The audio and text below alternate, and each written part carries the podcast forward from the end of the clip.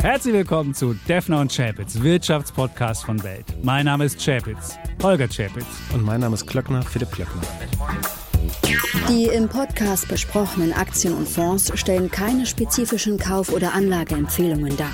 Die Moderatoren und der Verlag haften nicht für etwaige Verluste, die aufgrund der Umsetzung der Gedanken oder Ideen entstehen. Episode 237, lieber. Na, jetzt würde ich eigentlich normalerweise Defner sagen, aber Defner ist im Urlaub. Und uns hat ja letztens Johannes geschrieben, Johannes aus Würzburg. Und Johannes schrieb uns, dieser ganze Streit, den wir hier mit Defner immer aufführen, das würde die Intellektuellen wegtreiben zum Doppelgänger-Podcast, zu Klöckner und äh, Klöckler. Und da habe ich mir gedacht, naja, bevor die alle zu denen gehen, hole ich mir einen klugen her, nämlich Philipp Klöckner und dann könnt ihr alle hier bleiben und müsst nicht zu denen wechseln. Herzlich willkommen, Philipp. Schön, dass du da bist und dass du hier jetzt den äh, Defner irgendwie äh, vertrittst. Ich freue mich sehr, wieder da zu sein und hoffe, dass Dietmar seinen Urlaub genießen kann. Ja, und er ist ja auf der, ich glaube, Domrep ist er ja im Urlaub und das ist ja direkt um die Ecke von den Bahamas, wo ja der FTX-Mann, ähm, der Sam Bankman-Fried, ähm, sein, äh, sein, seine, ja, seine Menschen hat, glaube ich. Äh, 40 Millionen oder so kostet das Ding?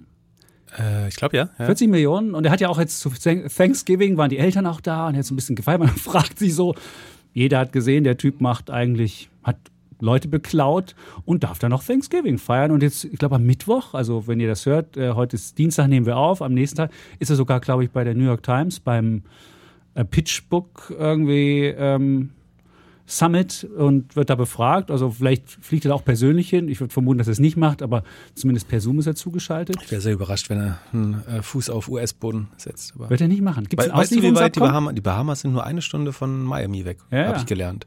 ist direkt neben Kuba. Genau. Ich habe dann auch geguckt. Und wenn du dann ein Stückchen tiefer, da ist der Defner jetzt. Ah, ja. Dominikanische Republik. Das ist nicht weit. Also er könnte, so welcher, er hat ja aber diesen, diesen Anti-Krypto-Furor, da könnte er einfach mal ins Wasser springen und dann einfach mal ein bisschen Furor nehmen und dann wäre er da schon da und könnte mal gucken, ob er noch ein paar Coins findet. Aber es gab ja viele, die dem Typen auf den Leim gegangen sind. Sequoia beispielsweise hat gesagt, oder gab es einen, einen Beitrag von, von, einem, von einer Journalistin, die gesagt hat, ich glaube, ich habe ja so, ein, so ein, in meiner journalistischen Laufbahn habe ich schon viele Menschen gesehen und habe da so einen, so einen gewissen Algorithmus im Kopf ausgebildet. Ich glaube, ich saß dem ersten Billionär gegenüber. Ähm, und das, den Beitrag haben sie jetzt von der Seite gelöscht, aber du investierst ja selbst auch Geld. Hast du auch so einen Algorithmus, wo du Menschen gegenübertrittst und dann feststellst, ob du den ersten Milliardär oder Billionär oder Trillionär oder was es alles gibt? Kannst du das auch feststellen? Ich würde mir nicht einbilden, dass man das so früh erkennen kann. Ich glaube, was schon stimmt, ist, dass ähm, die Leute, die wirklich große Outlier produzieren, also so sehr, sehr, sehr große Firmen bauen, die müssen schon so ein bisschen crazy äh, sein, glaube ich. Also es sind jetzt nicht die lang, ganz langweiligen BWLer Figuren, äh, mhm. die irgendwie im Karohemd da ankommen, äh, die in der Regel der wirklich Milliardenfirmen bauen, glaube ich. Aber ansonsten. Was war dein erfolgreichstes Investment? Und wo hast du, was hast du für Menschen angetroffen, als du denen das Geld gegeben hast? Und womit haben die dich? Bis vor kurzem Gorillas, ja. aber das, das, dreht sich ja gerade ein bisschen. Bis ähm, vor kurzem, stimmt. Äh, das würde auch gut dazu passen. Also, in, also, also das ist natürlich niemand, der jetzt irgendwie kriminell ist oder so. Oder vermeintlich kriminell, so wie, wie Sam Bankman Fried. Aber ähm, ich glaube, die Leute wollten ja auch äh, gar nicht genau hingucken. Es waren, also es gibt dieses englische äh, Sprichwort, wenn es Geld regnet, äh, verliert man leicht den Horizont aus den Augen mhm. oder irgendwie so, oder lässt sich, lässt sich schlecht durch den Regen gucken oder irgendwie so. Ähm, und der hat ja irgendwie alle Leute ordentlich mit Geld versorgt auch äh, an, anscheinend. Plus, dass die Trader anscheinend ja auch mehr an ihm reich geworden sind, als dass sie Geld verloren haben äh, an FTX oder Alameda. Von, daher wollte es vielleicht auch gar niemand sehen. Und ich glaube, der war sehr gut natürlich auch darin, das so ein bisschen zu imitieren, ne? durch seinen gespielten Altruismus. Oder vielleicht hat er es ja auch selber geglaubt und dass er dann in irgendwelchen Meetings Computerspiele gespielt hat und so. Das ist natürlich so ein bisschen dieses soziopathische Verhalten, was also dieses Investieren ist ganz viel so Pattern Recognition. Also man sucht nach Merkmalen, die man mit jemandem, der schon sehr erfolgreich war, verbunden hat. Ne? Mhm. So wie du jetzt einen schwarzen Rollkragenpullover trägst gerade zum Beispiel. Und ja. ähm, wenn, wenn Leute das sehr, sehr äh, gezielt einsetzen können, dann äh, können sie vielleicht Leute auch gut äh, manipulieren. Also du würdest jetzt, wenn du jetzt ein Betrüger wärst, würdest du jetzt einfach mal schauen, wer hat das, wer, den, wer, wer war der erfolgreichste Felix Krull? Also Felix Krull war so ein Blender. Und die würdest du dir angucken, würdest du einfach deren Verhalten imitieren und dann rumgehen und Geld einsammeln. Also Ich glaube, was schon hilft, ist natürlich diese, diese Unnahbarkeit, also dass ihm das ganze Geld total egal ist äh, zu spielen. Umso mhm. mehr wollen Investoren das. Ne? Und diese, diese FOMO zu erzeugen, die ja sehr gut funktioniert hat. Ne? Dass keiner dachte, dass er irgendwie die Chance bekommt, da irgendwas zu prüfen, sondern du warst entweder drin oder draußen. Wenn, wenn, Geil. Ja. wenn du von, von seinen Gnaden einen Anteil an einer Runde überhaupt mhm. bekommen hättest, dann hättest du definitiv nicht prüfen dürfen. Hättest du gefragt, ob du die Bücher mal prüfen darfst, hätte dir einen Vogel gezeigt und sagt, solche Investoren brauche ich nicht, wir haben keine Zeit für sowas, wir bauen hier was Größeres. Mhm. Ähm, und das bringt dann Leute dazu, tatsächlich ihr Gehirn auszuschalten und zu sagen, ja, irgendjemand wird das schon geprüft, geprüft haben. Oder wenn hier alle das so machen, dann werden wir die ganzen anderen großen Investoren, da waren ja jetzt nicht nur, also Sequoia wird da viel genannt und Tiger, aber es war ja auch ein BlackRock drin zum Beispiel, äh, wo man sich dann fragt, oder Blackstone, einer von beiden. Ähm, ich glaube BlackRock war BlackRock, BlackRock ja, ja. ja ähm, Blackstone ist Private Equity, die würden es mhm. glaube ich nicht unbedingt machen.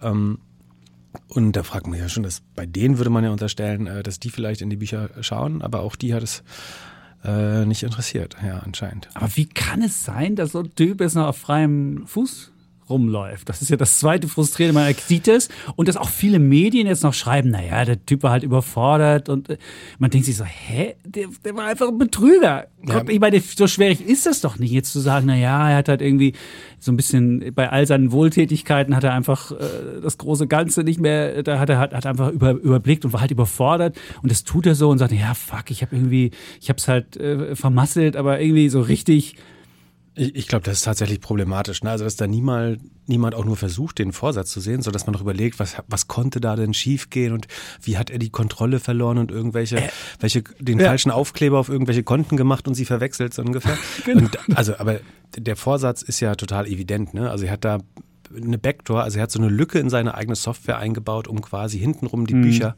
äh, frisieren zu können, um da Geld abzuziehen, ohne dass es jemand anderes merkt. Also ich sehe da unheimlich viel Vorsatz drin und da, da, verbietet sich eigentlich jede Debatte, die noch sich fragt, wann ist der falsch abgebogen oder so, sondern er scheint das sehr, sehr früh äh, vorsätzlich so gemacht mhm. zu haben. Und deswegen wäre ich da mit Gnade jetzt auch äh, sagen, relativ sparsam. Du bist auch nicht finanziert worden von ihm. Ich glaube, viele Medien haben von ihm viel Geld bekommen. Und genau, ich glaube, wenn, ja. wenn, wenn, das, dein, wenn Geld dein, regnet, dann so ist es schwer hinzugucken. Ähm, ja, es ist, äh, Geldschein vor den Augen. Ähm, aber ansonsten, ich würde ich würd jetzt auch nicht sagen, dass ich den erkannt habe. Ne? Also ich glaube, woran hätte man es sehen können?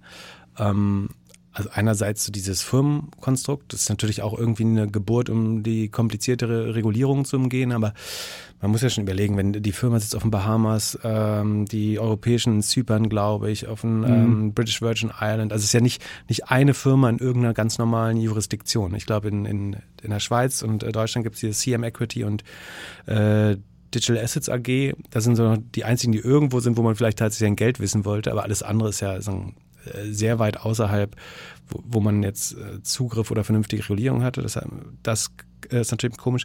Und man sollte natürlich immer vorsichtig sein, wenn, wenn jemand einem irgendwie riesige Renditen verspricht. Oder das eine große Warnzeichen, das habe ich in einem anderen Podcast, will jetzt gar nicht Werbung machen, aber neulich ähm, gesagt, wo man sich eigentlich hätte, wo man es hätte sehen können, ist, ist als die mal bei Celsius und Three Arrows Capital, da gab es ja schon mal so ein Fallout, wo sozusagen zwei große, relativ große Player pleite gegangen sind. Und da ging ja schon alles, alle äh, Kryptokurse und so weiter, äh, den Bach runter, viele Börsen fingen an zu strugglen. Und in der Phase hat er ja angefangen, andere zu kaufen und in Anführungsstrichen zu retten. Wahrscheinlich nur, um Zugang zu deren Kapital zu bekommen. Ne? Also er hat gesagt, ich rette euch, um dann auch noch deren Kunden, also er hat eine Firma vielleicht für eine Milliarde gerettet und hat dafür aber Zugang zu vielleicht zehn Milliarden an Kundengeldern bekommen, weil er offensichtlich die Kundengelder veruntreut hat. Ähm, von daher war das vielleicht sogar schlau. Aber vor allen Dingen hätte man sich fragen müssen, wie jemand, der ja eigentlich die gleiche Exposure zum Markt hatte wie alle, nämlich dass er hauptsächlich Kryptolong war, die Mehrzeit der Zeit, ähm, dass der zukaufen konnte, während alle anderen äh, in Bedrängnis geraten sind. Wahrscheinlich wollte er schon da nur sein eigenes Kartenhaus unterstützen, mhm. indem er äh, mehr und mehr hinzugekauft hat, um seinen Hedgefonds, also dieses Alameda Research, sein Fondsvehikel mit mehr und mehr neuem Kundengeld äh, zu versorgen in, in seinen Ponzi-Scheme quasi. Ähm, das ist, glaube ich, das Einzige, wo man hätte mal rein logisch hinterfragen müssen. Ist das wahrscheinlich, dass einer während alle anderen verlieren gerade, ähm, so, so eine starke äh, Firma aufgebaut hat, dass sie jetzt alle retten kann, obwohl er eigentlich den gleichen Stress hatte. Ne? In, in, Im Bankensystem mhm. ist ja auch so, ne? wenn, wenn Lehman kippt, kippt das ganze Bankensystem äh, eigentlich und man muss dann die. Weil alle miteinander verbunden sind. Genau. genau. Und da gab es ja auch niemand, der gesagt hat, ich bin jetzt mal der Retter und ich kaufe hier Lehman auf oder so. Ne? Oder ähm, irgendwie hat Warren Buffett sich dann überreden lassen und einen sehr, sehr guten Deal gemacht, äh, da mhm. ein paar Sachen zu retten. Aber genau, da hätte man es vielleicht sehen können. Aber. Mhm. Und hast du selbst, selbst schon sowas erlebt? Dass du irgendeinem Aufschneider aufgesessen bist? Oder du gibst ja selbst auch Tickets aus, jetzt nicht in der, nicht in dem dreistelligen Millionen, sondern etwas kleiner, aber Also ich, ich glaube. was ist dein, oder, oder fragen wir so, was ist so dein, deine Nummer eins Surveillance, also was machst du, um, um, um, um das auszuschließen? Ähm, also ich glaube, am Ende kann man das nur mit Bauchgefühl lösen. Also wenn jemand wirklich, ich glaube, das Problem ist, wenn jemand entweder so ein, so ein Soziopath ist oder bereit, wirklich zu betrügen, dann legen die auch falsches Zeugnis ab und unterschreiben, dass äh, alles okay ist und dann entwickeln, also auch er, er hat ja sagen, einerseits diesen Vorsatz gehabt, sagen, diese Backdoor einzubauen, aber auch sehr viel Verdunklungssachen. Es gibt diesen Spruch, man braucht tausend Lügen, um eine Lüge zu verdecken. Ähm, und so ergeben sich dann immer mehr Lügen. Aber die Leute werden ja sehr gut da drin, das zu verdecken mit der Zeit. Deswegen ist es, glaube ich, schwer. Man kann, glaube ich, nur seinem, seinem Bauchgefühl so ein bisschen vertrauen. Und das ist aber so ein, Muskel, der sehr lange braucht, um trainiert zu werden, glaube ich. Also der kann halt nur mit Enttäuschung, die man vorher gemacht haben, äh, trainiert werden. Und das- hast du? es gab auch schon äh, Menschen, die mich äh, sehr enttäuscht haben in der Vergangenheit, also auch im geschäftlichen Verkehr. Ähm, nichts, wo ich jetzt primär investiert hatte, interessanterweise. Also ich bin, bin nicht böse oder enttäuscht, wenn, wenn ein Gründer oder eine Gründerin das Geld durchbringt im Sinne von, Ja. es hat nicht geklappt. Das ist ganz normal. Ich, die, die, ist die halt Netten Gründerbusiness. Genau, Ja. die Netten rufen dann an und sagen es dir persönlich und ich sage ihnen ja eigentlich immer, kein Problem, äh, wenn du wieder was Neues, also ruh dich aus, schöpfe Energie, ähm, wenn du wieder was Neues machst, lass uns widersprechen, damit die auch das Gefühl haben, ich bin auch wirklich nicht böse, sondern es ist einkalkuliert. Und man weiß das ja auch oft vorher schon so ein bisschen, weil man, man sieht ja, welche Firmen durchstarten und welche sich immer weniger melden oder wo man auch weiß, äh, dass die Zahlen schlechter werden. Von daher, genau, ist das gehört das Okay, dazu. aber so richtigen Betrug hast du da noch nicht. Hm. Also es, wie gesagt, es gab mal jemand, der es gemacht hat, aber ich habe eigentlich überhaupt kein Interesse daran, das äh, Nein, muss öffentlich ja nicht public. Nur Also- ich, ich, sein könnte, dass du dann also das. Einzige, was man ja sagen kann, ist, also es war schade daran, ich würde natürlich gerne das erzählen, wenn das ist, was ist, wo man super toll daraus lernen kann, Genau. aber das war leider eine Geschichte, wo man nichts daraus lernen kann. Dann- Also wo, äh, deswegen macht es auch keinen Sinn. das nur. Blame bringt nichts, Genau, da das hast du recht, das nur ist, negative äh, Gefühle, dann muss man es auch nicht so ausbreiten. Aber du warst ja diese Woche auch, jetzt kommen wir jetzt zum, zur Generation äh, ja, der Gründer, der, der jungen, aufstrebenden Menschen. Gab es diese Woche eine Riesendiskussion bei, bei LinkedIn, da hast du dich ja auch mit einge, eingeschaltet. Das war die, äh, der Gen Z-Streit, würde ich es mal nennen. Und äh, eine Journalistin, Nena Schink, die jetzt Brockhaus heißt, ähm, hatte dann geschrieben, was ist bloß los mit meiner Generation oder so aufgeschrieben, ja, die wollen vier Tage Woche nur und äh, individuell planbare Homeoffice wird laut eingefordert und man will aber will aber gleichzeitig das Maximum verdienen, will aber keine Extra-Runde laufen und äh, arbeiten an Sonn- und Feiertagen ist völlig aus der Mode gekommen und so wird unser Land untergehen. Und dann hast du da was Interessantes, ähm, ja, angehängt und vielleicht kannst du das nochmal ähm, Menschen hier erzählen, um mal diese Debatte in eine andere Richtung noch mitzulenken oder zu sagen, was, was, äh, was möglicherweise an, Denk, an dem Denkding, was Frau äh, Brockhaus geschrieben hat, nicht ganz stimmt oder ich weiß es nicht.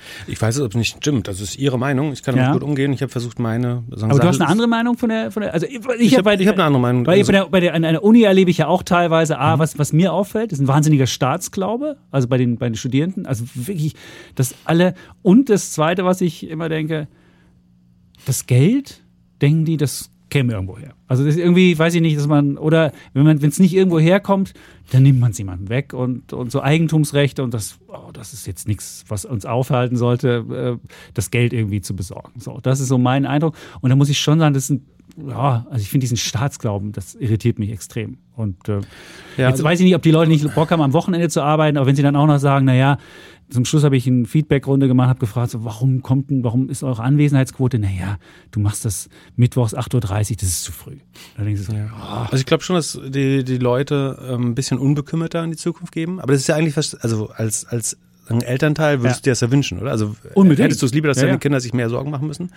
aber ich hätte schon ob's- gern, dass sie sich anstrengen. Und wenn es 8.30 Uhr ein Kurs anfängt, kann dann man würde ich auch gerne, dass sie vermitteln. 8.30 Uhr hingehen. Kann man Das ja anders vermitteln. gern. So, das ist deine Aufgabe, das zu machen. Aha. Dass die, sie, sind, die sind dich immer viel arbeiten, bin ich mir sicher, und dass du nachts Mhm. noch Podcasts aufnimmst äh, vom, nach dem Ja, ja. Und ich glaube, das muss man einfach gut vorleben. Aber ähm, genau, ich habe dann, ähm, mich hat das natürlich, also ich fand das Thema eigentlich ganz interessant. Ich habe dann überlegt, so ist das jetzt eigentlich so eine gefühlte Wahrnehmung oder ist da ein Fakt dran? Habe dann natürlich geschaut, arbeiten Leute weniger wirklich äh, jetzt? Und äh, es geht ja eigentlich um eine Generation, die jetzt statistisch noch gar nicht repräsentiert ist in den Daten. Mhm.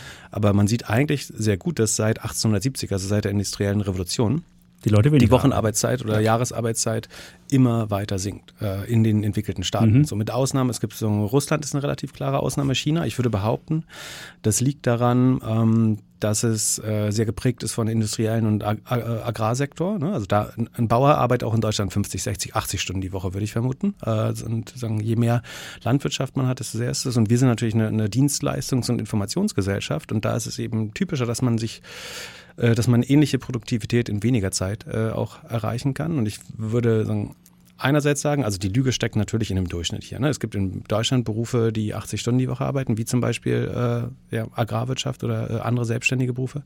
Ja, wenn du teilweise im Krankenhaus arbeitest, hast du es glaube ich auch. Also wenn du so genau, 24 Stunden Friseur, Schichten hast, Friseur, so, Friseur kann auch nicht sagen, so er schafft in weniger Zeit das Gleiche. Also du kannst Haare mhm. nicht schneller schneiden oder effizienter, es mhm. wird schwer oder oder brauchst du einen Flowbee oder wie heißt das, so einen Staubsauger. ähm, und das andere ist natürlich, dass äh, einfach die Produktivität äh, auch hochgegangen ist in der Zeit. Und die Frage, also was ich mich gefragt habe, ist, woher kommt denn der Wunsch, diese, diese Entwicklung zurückzudrehen? Also es ist eine ganz relativ klare Entwicklung, wenn man das sieht, äh, dass es immer weniger Wochenarbeitszeit wird. Und es ist ja auch ein Fortschritt. Also man hat mehr Zeit mit der Familie zu verbringen, mit Freizeit, aber auch mit Konsum. Ne? Es hat ähm, der Ford-Gründer Henry Ford damals schon erkannt, der muss sein, der hat ja den Leuten nicht freigegeben, weil er ein guter Mensch war, äh, sondern weil er gesagt hat, wenn die Leute sagen, ihr Geld nicht ausgeben können, dann können sie auch das Auto nicht kaufen und äh, mhm. deswegen muss man das so ein bisschen balancieren. Und deswegen würde ich es erstmal als gesellschaftlichen Fortschritt sehen, dass Leute nicht mehr irgendwie 60 Stunden äh, die Woche arbeiten müssen wie, wie in aber China. Das wollte sie auch nicht sagen. Also 60 Stunden glaube ich nicht, aber es ist ja vier Tage Woche, das ist ja schon eher so die 20, 25 Stunden Woche, die jetzt da propagiert Ja, aber unsere Produktivität ist halt, also in manchen Berufen, Berufen halt auch gestiegen und das ist, ich glaube, das, das lässt sich ja nicht, es lässt sich ja nicht, das lässt sich ja nicht äh, wirklich wirtschaftsweit zeigen, dass die Produktivität. Es gibt ja dieses Produktivitätspuzzle oder dieses äh, Rätsel, warum ist die Produktivität nicht gestiegen? Und gerade in den letzten Jahren in Amerika ist sie stagniert beziehungsweise sogar zurückgegangen. Interessant, weil Amerika lustigerweise nicht die Wochenarbeitszeit senkt, sondern also die haben die gleiche Woche. Das hast du ja selber gesehen ja. im Chart. Dass, äh, Amerika hat eine, äh, so eine gleichbleibende Wochenarbeitszeit und äh, die haben Probleme mit der Produktivität. Ähm, also, und das, das andere ist auch so ein bisschen, ähm, wie definiert man Arbeitszeit? Also, die, die hocheffizientesten Mitarbeiterinnen, die ich hatte, waren immer noch so Teil, Teilzeitmütter, die, glaube ich, unheimlich effizient arbeiten können, einfach, weil sie anscheinend super gut, ist natürlich ein Riesenklischee, aber. Weil sie gut organisiert sind? Super, ja. Genau, gut okay. organisiert mhm. äh, sind und äh, das Wichtigste wirklich zuerst mal gut, gut priorisieren können, was unheimlich mhm. wichtig ist, äh, um, um gut zu arbeiten. Ähm, und dann in den 80er Jahren, ja, da hat man auch zwei Stunden Mittag gemacht im, im irgendwie Vorstandscasino und hat noch eine Flasche Rotwein dazu getrunken und hat das dann Arbeit genannt. Und ist zweimal die Stunde ein Rauchen gegangen für zehn Minuten.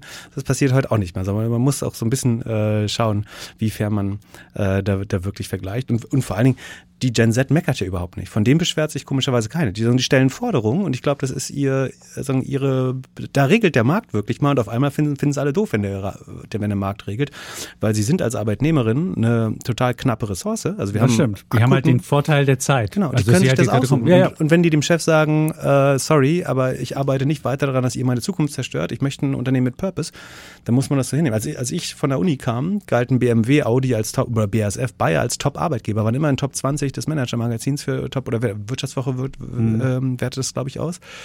Ähm, und heute sagen halt Leute, ich will nicht mit irgendwelchen Betonköpfen, die den Planeten weiter ruinieren, arbeiten und warum sollten, also sie haben die Wahl, warum sollten sie es nicht machen? Also es ist ihr, ihr freies Recht, das durchzusetzen, glaube ich. Ähm, von daher habe ich viel, ich habe für so beide Seiten viel verstanden. Ich verstehe auch die, die ältere Generation und sagen gerade werte konservative Menschen sagen natürlich, und das haben sie vor 20 Jahren genauso gemacht, vor, vor, vor 40 und vor 200 wahrscheinlich. Früher haben wir mehr gearbeitet und meine Oma hat immer gesagt, früher, ich habe nie so viel Fernsehen geguckt wie du. Und meine Eltern würden sagen, ich habe nie so viel auf dem Handy gespielt wahrscheinlich, so das, weil es einfach ja, eine, eine Wahrnehmungssache auch ist. Aber ich glaube eigentlich freuen sich viele Eltern auch, dass ihre Kinder es äh, einfacher haben und so viel, also wenn man jetzt die Großeltern fragen würden, wie sie das finden, ich glaube nicht, dass sie sagen, die Kinder sollten mal härter arbeiten, sondern die freuen sich vielleicht, dass es eine Generation ist, die den Krieg, ja, das ist ja leider auch nicht mehr so, aber mhm. der, die nicht so hart, ähm, so eine harte Realität hatten.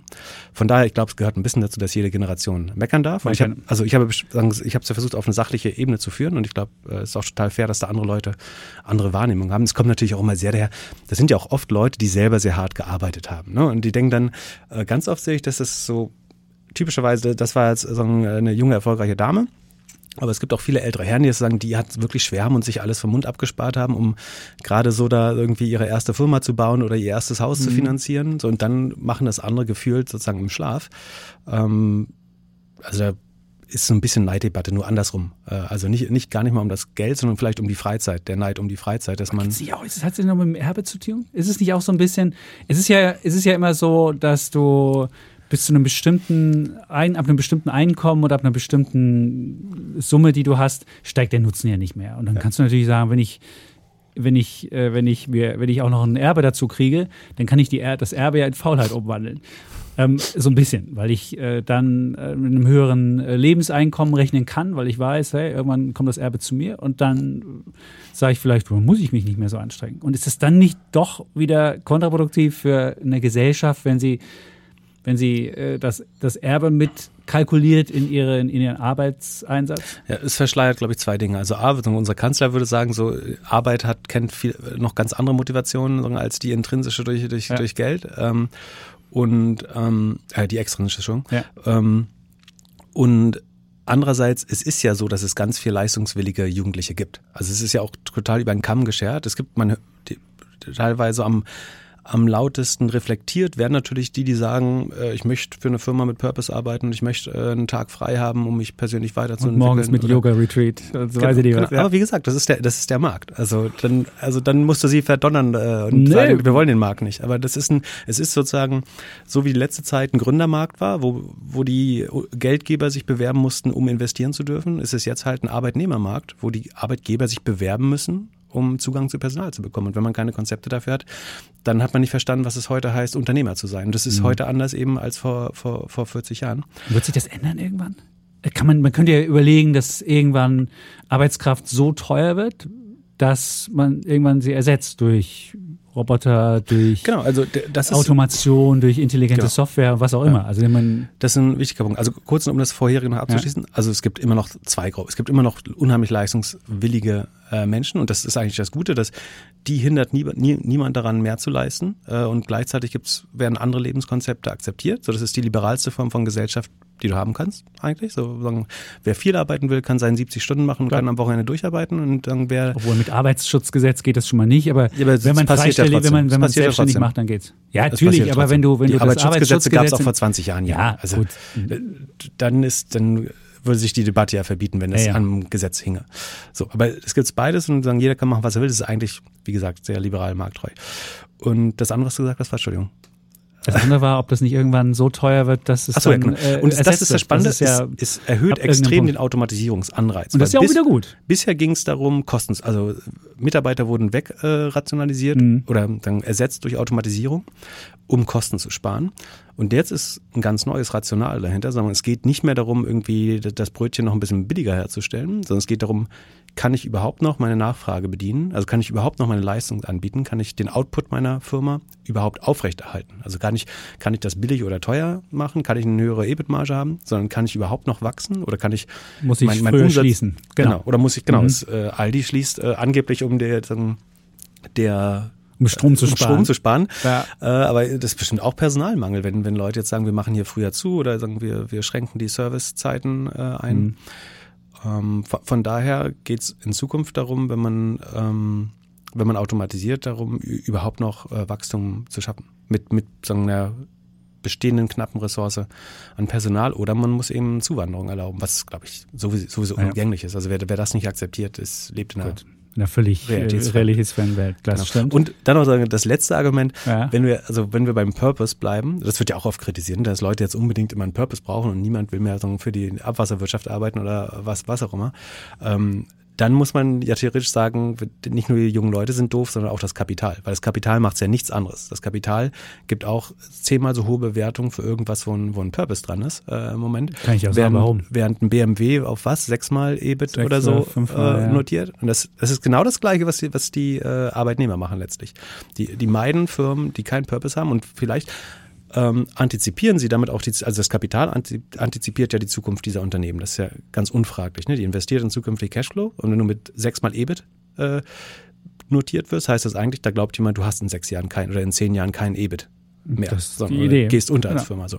Und es ist doch nur fair, wenn, wenn die jungen Leute genauso schlau und sagen, ich, ich will jetzt nicht noch, also A, den Planeten, also meine eigene Zukunft weiter zerstören, äh, so mit einem dann bei Unternehmen Mit einem Unternehmen, KG, was mit einem einstelligen. KGV arbeiten. Genau. Ich merke schon. Also was wir jetzt lernen können, liebe Menschen, wenn ihr jetzt zuhört, euch einen Job sucht, guckt euch vorher das KGV an und wenn das Kapital kein zweistelliges KGV, aber am besten ist es, wenn es Verlust macht und ein äh, mehrstelliges Multiple, Umsatzmultiple zahlt, dann ist das Kapital klug und ihr auch. Jetzt habe ich das richtig zusammengefasst, so ungefähr Ich- muss man es jetzt sagen. also genau, ich glaube, also du kannst nicht die, die jungen Leute doof nennen, dass sie, dass sie da nicht arbeiten wollen. Mhm. Also dann musst du dich auch fragen, warum das Kapital das nicht mag. Gut, haben wir. Also jetzt, äh, und was du natürlich mit diesen Charts, die du da hattest, natürlich auch äh, insinuiert hast, ist, dass Frau Schenk äh, na, na, na, einem Arbeitsmodell wie Russland oder China ähm, äh, sich Ja, das war natürlich ein Chart, der jetzt sehr willkommen Ja. kam, dass, dass die, die zivilisiert, nee, was heißt zivilisiert? Also zivilisiert ist ein falscher autokratische, autokratisch geprägte Volkswirtschaften, Genau. Die, die, halt westlichen, das nicht fortschrittlicheren haben. Ländern haben tendenziell die Neigung dazu, dass die Arbeitszeit Ja. sinkt, während die noch mehr autoritär geprägten, Mhm. äh, äh, sagen, eher gleichmäßige Arbeitszeit hatten über die Jahre, aber dadurch ja nicht produktiver werden. So Indien kann man sagen, da gibt es schon Fortschritte, natürlich äh, wahnsinnig schnelle sogar, aber in Russland ist es ja, ist ja kein gutes ähm, Mhm. Beispiel eigentlich dafür. Aber was wir feststellen können, bei Social Media bist du häufiger. Und sie, also es, sie, sie spielt natürlich auch mit, mit was, was ganz viele Leute spüren. Und ich würde mich nicht mal freisprechen davon. Natürlich denkt jeder mal so, das war ganz schön schwer mit den Leuten. Aber das ist halt eine Herausforderung, eine Aufgabe, das ist eine Realität, die ich nicht ändern kann. So, das ist der ein gutes Recht. Also wenn ich an den Markt glaube dann, und weiß, wie sehr ich diese,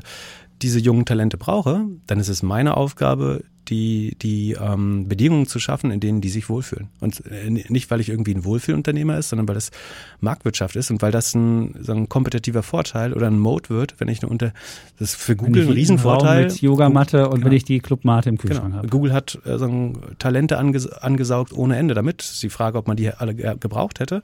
So, aber die waren immer, die waren der neue Top-Arbeitgeber, haben alle anderen überholt. Ähm, genau äh, mit solchen Maßnahmen auch. Die schönste Kaffeemaschine, ich erinnere mich. Es ist immer die gleiche übrigens. Äh, Kaffeemaschinen, die haben einen eigenen Barista gehabt wahrscheinlich. Ja, nein, nein, also ich in, in Berlin war ich mal bei Google, da gibt's, äh, es war sehr interessant zu sehen, was es da für, für ähm, witzige Sachen gibt. Aber jetzt hast du ja, jetzt stellt man ja fest, wenn man, wenn man Berlin, dir. Berlin ist nur ein Lobby-Office. Die be- behandeln ihre Entwickler, glaube ich, besser als die Gäste. Also die Entwickler kriegen einen eigenen Barista. Äh, Nee, und die, Berlin war auch, äh, war auch ein relativ, äh, ja, da waren noch relativ viele, ich weiß nicht, wann haben wir irgendwie, wenn wie viele, das war unter den Linden war das, das war schon ganz, also wenn das schon das, das schlechte, wenn das schon schlechte Personalbehandlung ist, will ich nicht wissen, wie es dann in Zürich zugeht oder äh, in, in anderen ähm, Google Hubs. Aber was man ja feststellt, dass du ja viel häufiger jetzt bei LinkedIn auch bist als bei, bei anderen äh, Social Media. Ist das deine neue Social Media Heimat? Was ist so ein bisschen die Suche jetzt nach Social Media, nachdem ja Twitter so ein bisschen, ähm, also was ich feststelle bei mir, ähm, bei mir war Wachstum bei Twitter lief immer gut. Und seitdem da das absolute Chaos ausgebrochen ist, gibt es da kein Wachstum mehr. Also ich stehe sogar teilweise sogar mal drei Tage lang in, in, in Schrumpfen fest, obwohl mir Leute noch folgen. Da merke ich irgendwie, scheint da was, äh, scheinen da entweder Menschen ganz von der Plattform zu gehen oder vielleicht werden auch irgendwelche Bots gelöscht, wobei so viele Bots haben mir nicht gefolgt. Aber irgendwie ist, ist bei Twitter ist so ein bisschen, hat man das Gefühl, die Plattform wächst nicht mehr. Das habe ich übrigens bei Instagram auch. Also Instagram Ja. stehe ich bei 9500 Followern und mittlerweile habe ich selbst bei LinkedIn mehr. Und man stellt fest so, äh, wächst das nicht mehr? Das Was ist lustig, da? dass, dass jeder das anekdotisch eigentlich selber erfährt, aber Ja. trotzdem lässt man sich jedes Quartal von Facebook sagen, dass alles gut ist und äh, dass sogar Facebook, aber auch Instagram deutlich wächst. So ist natürlich in anderen Geografien auch, also im Oder Rest, man müsste Rest Reels machen. viel. Man müsste vielleicht Reels machen, weil das, ich stelle halt fest, wenn du mit deinen, mit deinen, selbst wenn du jetzt diese Stories machst, dann wirst du ja nur bei den Leuten angezeigt, die auch äh, dich abonniert haben und du kriegst keine neuen dazu. Und du kriegst aber Wenig, nur ne? neu dazu, wenn du, wenn du Reels machst und dann wirst du bei jedem in den, in den Feed gespült, wenn es nur doof genug ist. Das ist doch nicht so meine, meine Form. Ich frage mich immer, warum ist das Also ich glaube schon, dass LinkedIn im Moment äh, das beste, also vielleicht mit Ausnahme von TikTok, aber das beste Engagement hat. Also ich habe zufälligerweise ungefähr gleich viel Follower auf beiden Plattformen. Ich glaube so rund 30.000 bei LinkedIn und bei? und bei Twitter. Okay. Ähm, und bei LinkedIn kriege ich also immer eine dreistellige Zahl an Reactions eigentlich, wenn ich was halbwegs Sinnvolles poste.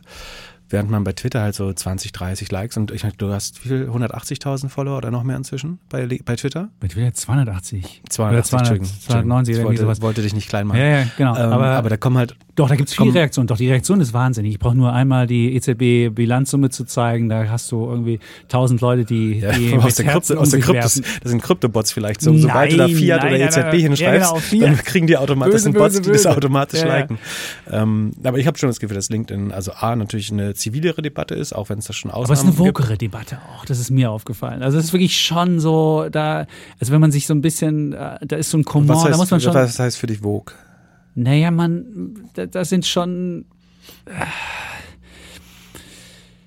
Da liest, deswegen hat da auch liest Frau, der Chef mit, meinst deswegen du? hat auch, nee, deswegen hat auch Frau, Frau äh, Brockhaus ja so viel Gegenwind auch bekommen. Und dann finde ich aber auch wieder, Ja, das Gegen, dann ist Gegenwind nicht, sieht man ja nicht. Mein, mein Kommentar ist ja trotz 600 Likes irgendwie raus, also nach ganz ach, weit kommen sie. Also ich will ihr das persönlich nicht vorwerfen. Ich weiß nicht, wodurch das kommt. Vielleicht, weil irgend die, die anderen Nutzer oder so Ja. das gemeldet haben oder so. Aber da gibt es auch so Leute, das ist völliger Schwachsinn, schreiben das. Es ist nicht nur zivilisiert, stelle ich fest. Und, ja, aber das äh, wäre auf Twitter jetzt, wenn jemand, äh, sagen, der für die Rote Zeitung aus dem Haus hier arbeitet, schreibt ja noch, noch viel mehr. Also da, dafür ist es ja. Also Also Twitter find- ist eher das Gegenteil. die Debatten sind ich eher, das einigermaßen sind eher so, das zivil. sind eher so die, die, die, die, also ich finde, während, während LinkedIn so ein bisschen woker ist, ist eher, Twitter war früher auch, aber das ist jetzt umgeschwenkt, das ist nur noch die, also Twitter die, ist vom Meinungsspektrum sicherlich sehr divers. ja, LinkedIn ist natürlich insofern gefiltert, dass da Menschen sind, die in der Regel einen äh, digitalen Verwaltungs- oder äh, finanzorientierten Mhm. Job haben natürlich. Und sagen, das ist natürlich eine andere Bubble, als wenn du auf Twitter oder gar auf Facebook äh, schreibst. Facebook das ist, weiß ich, war ich noch nie in meinem Leben. Weiß ich gar nicht, was da, was da passiert.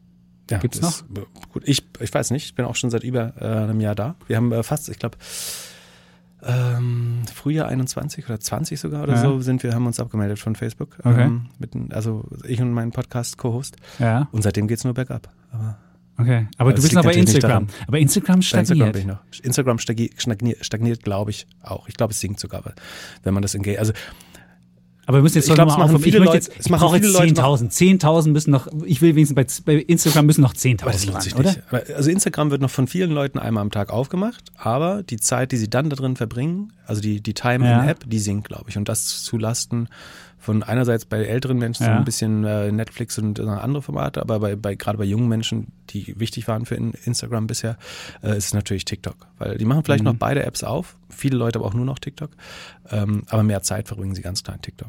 Von, da, von Okay. daher Na gut, das ähm, wird nicht ich da meine, auch das wird nicht meine App. Meta. Das wird meine App nicht. TikTok, aber du meinst Instagram brauche ich auch keine Bilder, keine ich du Badehosenbilder mehr TikTok, machen. äh, hast du schon mal länger als zwei Tage benutzt? Was? Weil irgendwann versteht dich, beginnt dich das ja sehr gut zu verstehen. Vielleicht wird es dann Ich habe TikTok noch nicht, die App habe ich noch nie, hab noch nie, noch nie einmal angeguckt. Muss Weil ich dann kannst Ich du hab's nicht noch nie. beurteilen. Ich habe Dann- überhaupt keine Ja, Ahnung. Dann machen wir mal äh, su Supervised TikTok Usage. Also wir, wir setzen uns zusammen Okay. und dann äh, gucken wir eine halbe Stunde, wie gut dich das kennenlernt. Dann Ja. schauen wir mal, wo du, wo du endest. Also es gibt ja lustige, so? lustige Cases von, von Menschen, die darüber entdeckt haben, dass sie lesbisch sind oder so.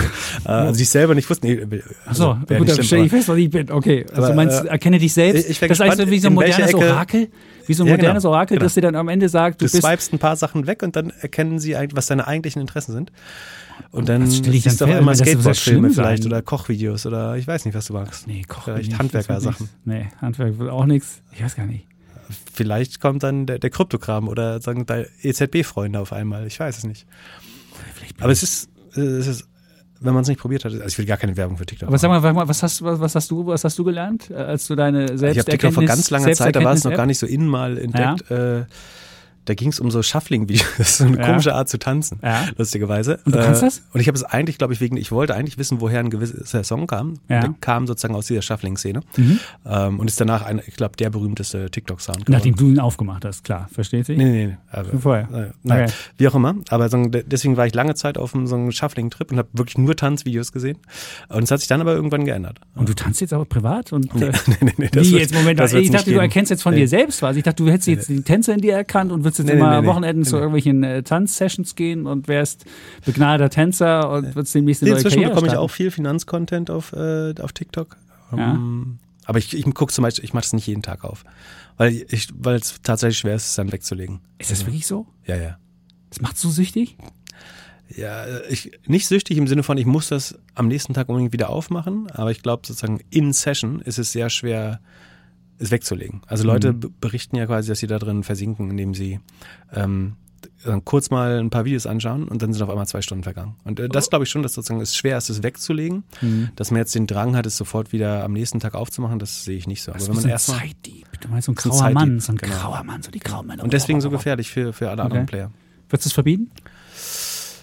Würde ich es verbieten? Ich bin eigentlich kein, lachen sich jetzt bestimmt Leute tot, wenn ich sage, ich bin kein Verbotsmensch, aber ähm, ich würde, hm, Vielleicht, ich meine, du kannst ja auch die Leute zu kleinen Sozialisten erziehen, wenn dann irgendwie, oder zu Kommunisten, wenn, die, wenn China Basis. das macht. Ich meine, China könnte ja den Algorithmus bestimmen, könnte ja alle Leute. Und das Lustige, China macht das, das ist das Spannende. Also das sollte dir auch, da sollte es einem zu denken geben, dass wir das zulassen. Weil was, ja. was China macht, ist, zumindest äh, ist das, was ich zuletzt gelesen äh, oder erzählt bekommen habe, weiß ich gar nicht mehr, ähm, dass sie sagen, das sehr viel, also jemand hat das beschrieben als die bekommen die Spinat-Version und wir die, mhm. die Süßigkeiten-Version. Also oh, wir haben zeitraubende Videos ohne jeglichen Nutzen und dort bekommt man deswegen so. Ist die Generation so faul, deswegen hat Nena Schenk vielleicht doch recht. Jetzt haben wir Vielleicht hat TikTok, die in, TikTok macht unsere Jugend uns, weil wir hatten ja den, den, den Nein, aber es ist wirklich so, dass in, in China so mehr wissenschaftliche Inhalte, lernbasierte Inhalte ausgespielt werden. Really? Dass es Zeitbeschränkungen gibt, äh, die automatisch eingespielt werden.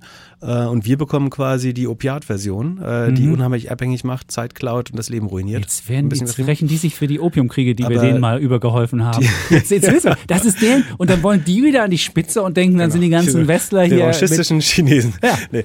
Ähm, die, die Frage ist, ähm, auf welcher legalen Basis wollte man das verbieten? Also ich ich glaube, dass es ein demeritorisches Gut ist, also so wie Tabak oder so oder, oder mhm. Heroin, dass es mehr Schaden anrichtet, als dass es äh, das wäre eine Grundlage. Und die zweite wäre einfach Aber zu sagen, nationale Sicherheit.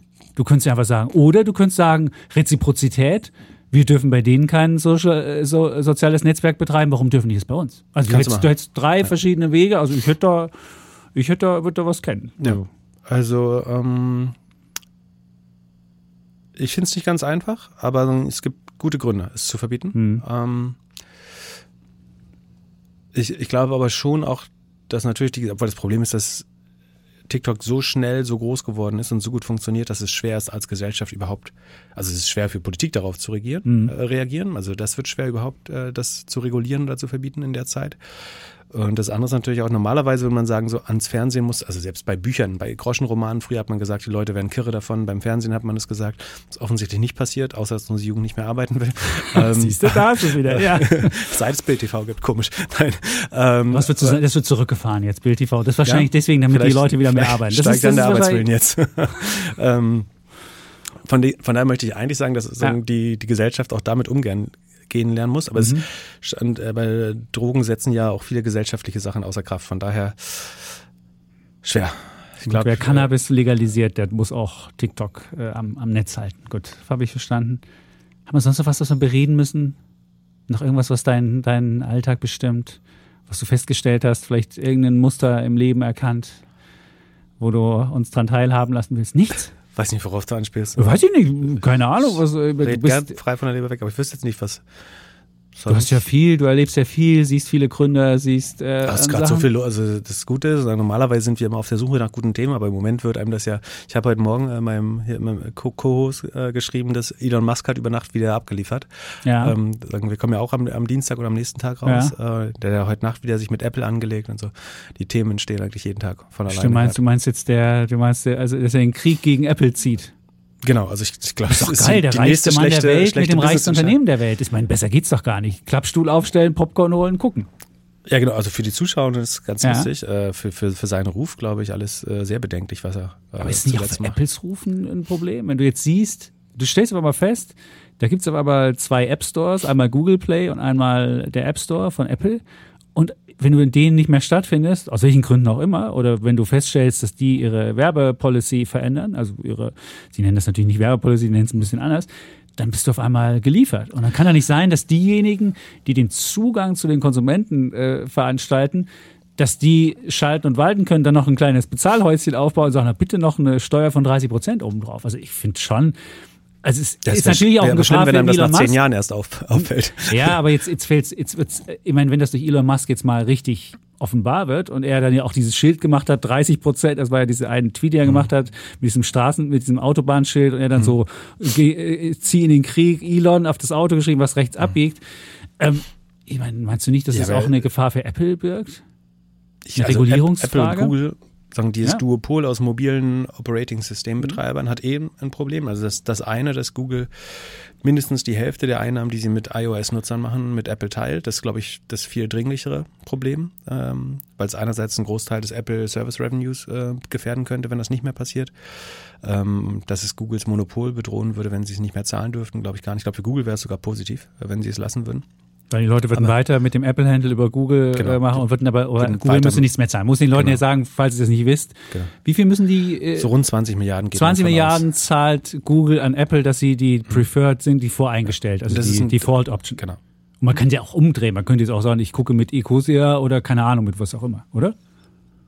Also, Genau. Aber trotzdem ist es die voreingestellte Sache. Und Apple hat halt selbst keine Suchmaschine. Genau. Und außerdem ist es halt so, dass wenn, wenn man ein Android oder ein iOS-Gerät hat, ähm, dass man dann über den App Store, also bei Subscription Businesses, äh, 30 Prozent im ersten, also wenn man über eine Million Umsatz Mhm. macht erstmal, ähm, alle darunter sind noch gar nicht davon betroffen, dann zahlt man im ersten Jahr 30 Prozent, in allen weiteren Jahren 15 Prozent, wenn man die, das Abonnement über den App Store oder innerhalb der mobilen App abgeschlossen hat. So, dafür kriegt man äh, fairerweise ein hohes Maß an Sicherheit. Also ich glaube, es hat sich noch nie jemand ein Virus über eine App äh, eingefangen, also wenn dann über die Werbung da drin.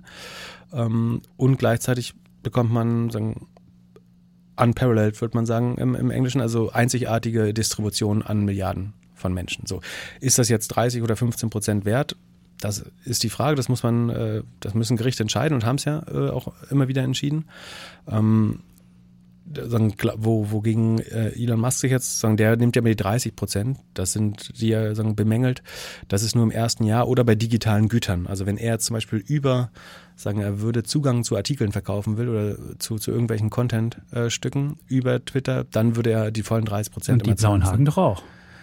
Genau, weil das als Abonnement gilt. Ich würde, ja, das ist die Frage, ob das als, das würde, glaube ich, als Abonnement zählen. Das heißt, in allen weiteren Jahren wären es 15 Prozent. Mhm. Wo ich dann urteilen würde, 15 Prozent ist für die Distribution, die du hast und die Sicherheit und das Payment hast du inklusive. Also es würde ja auch anderthalb, zwei Prozent kosten, so, so da schon, schon von daher. Ähm, aber ich will es gar nicht, also es ist zweifelsohne ein Monopol und muss reguliert werden. Äh, Da bin ich ganz, und jemand muss mal prüfen, inwiefern, ich glaube schon, dass das irgendwie 95, 98 Prozent Rohmarge hat, das Modell App Store äh, Genau. für Apple. Ich glaube auch, dass sie es sehr gut verwalten, ehrlich gesagt. Also dass es ja sicher ist, ähm, dass ein hohes Maß an Konsumervertrauen äh, ähm, schafft. Wie viel das wert ist, wie gesagt, sollen gern Gerichte ähm, entscheiden, ob das jetzt schlau ist. Ich glaube, eigentlich hat, also das, was er eigentlich macht, äh, Elon Musk, ist, der weiß jetzt, dass die App Stores gerade sich, ähm, nachdem er irgendwie Generalamnestie für alle ähm, irgendwie Schurken und äh, irgendwie Leute, die vorher in Ungnade gefallen sind, zu Recht oder zu Unrecht auf Twitter erteilt hat und jetzt alle möglichen vom, so vom, vom Neonazi zum was weiß ich alles äh, da noch zurückkommen mag, ähm, die ganzen Antisemiten, Holocaust-Leugner, was weiß ich, kommen alle zurück auf Twitter und dass jetzt natürlich die App Stores sich überlegen, ob sie diese Distribution weiterhin übernehmen wollen und ob sie ihrer so, Sicherheits- und Sorgfaltspflicht noch nachkommen. Und dann, wo mich so ein bisschen wundert, warum Twitter überhaupt auch äh, im App Store war, weil eigentlich, also sagen, es darf ja nichts, was Porn in, enthält oder irgendwelche Hatten sie aber offensichtlich immer. gab es immer auf Twitter, trotzdem waren sie im App Store. Ich glaube, die Regel ist, es darf nicht sofort sichtbar sein. Also wenn du über eine Suche dahin kommst, über Google kann ich ja auch theoretisch zu Porn finden. Das heißt, dann, wenn, ähm, wenn ich über eine Suche dahin komme, ist es okay. Es darf aber jetzt nicht im normalen Feed angezeigt werden. Ich glaube, das ist auch der Grund. Also ich hatte noch nie Porno in meinem Feed bei Twitter. Also ich nicht. wenn, wenn du suchen würdest, könntest du es aber finden. Genau. aber muss aber, dadurch- aber da- Twitter-Ding oder wo muss ich Dadurch suchen? darf es im App Store sein, weil Ja. du siehst es defaultmäßig, würdest du es nicht sehen beim Okay. Durchscrollen. Ne? Das ist, Ja. glaube ich, übrigens der Grund, warum die chinesischen äh, News gerade mit Escort äh, und äh, sagen sexuellen Sachen aufgeladen werden. Also es gibt ja Leute, die Shanghai-Proteste und sowas gerade mit ähm, ganz viel irgendwelchen Links äh, Mhm. versuchen. Also die nutzen die gleichen Hashtags und die Namen der Städte, um so viel sexualisierten Content da reinzutreiben. Ich glaube, um das quasi zu muten, sodass ganz wenig Leute sehen. Könnte ich mir vorstellen, dass das die Taktik dahinter Ach so. Uh. und das andere sagen, was der, was der Apple App Store jetzt sicherlich sagen würde, ist, dass man, ähm, dass es ein Lack of Content Moderation gibt. Also ist zu wenig der Content moderiert wird, ähm, auch wenn es eben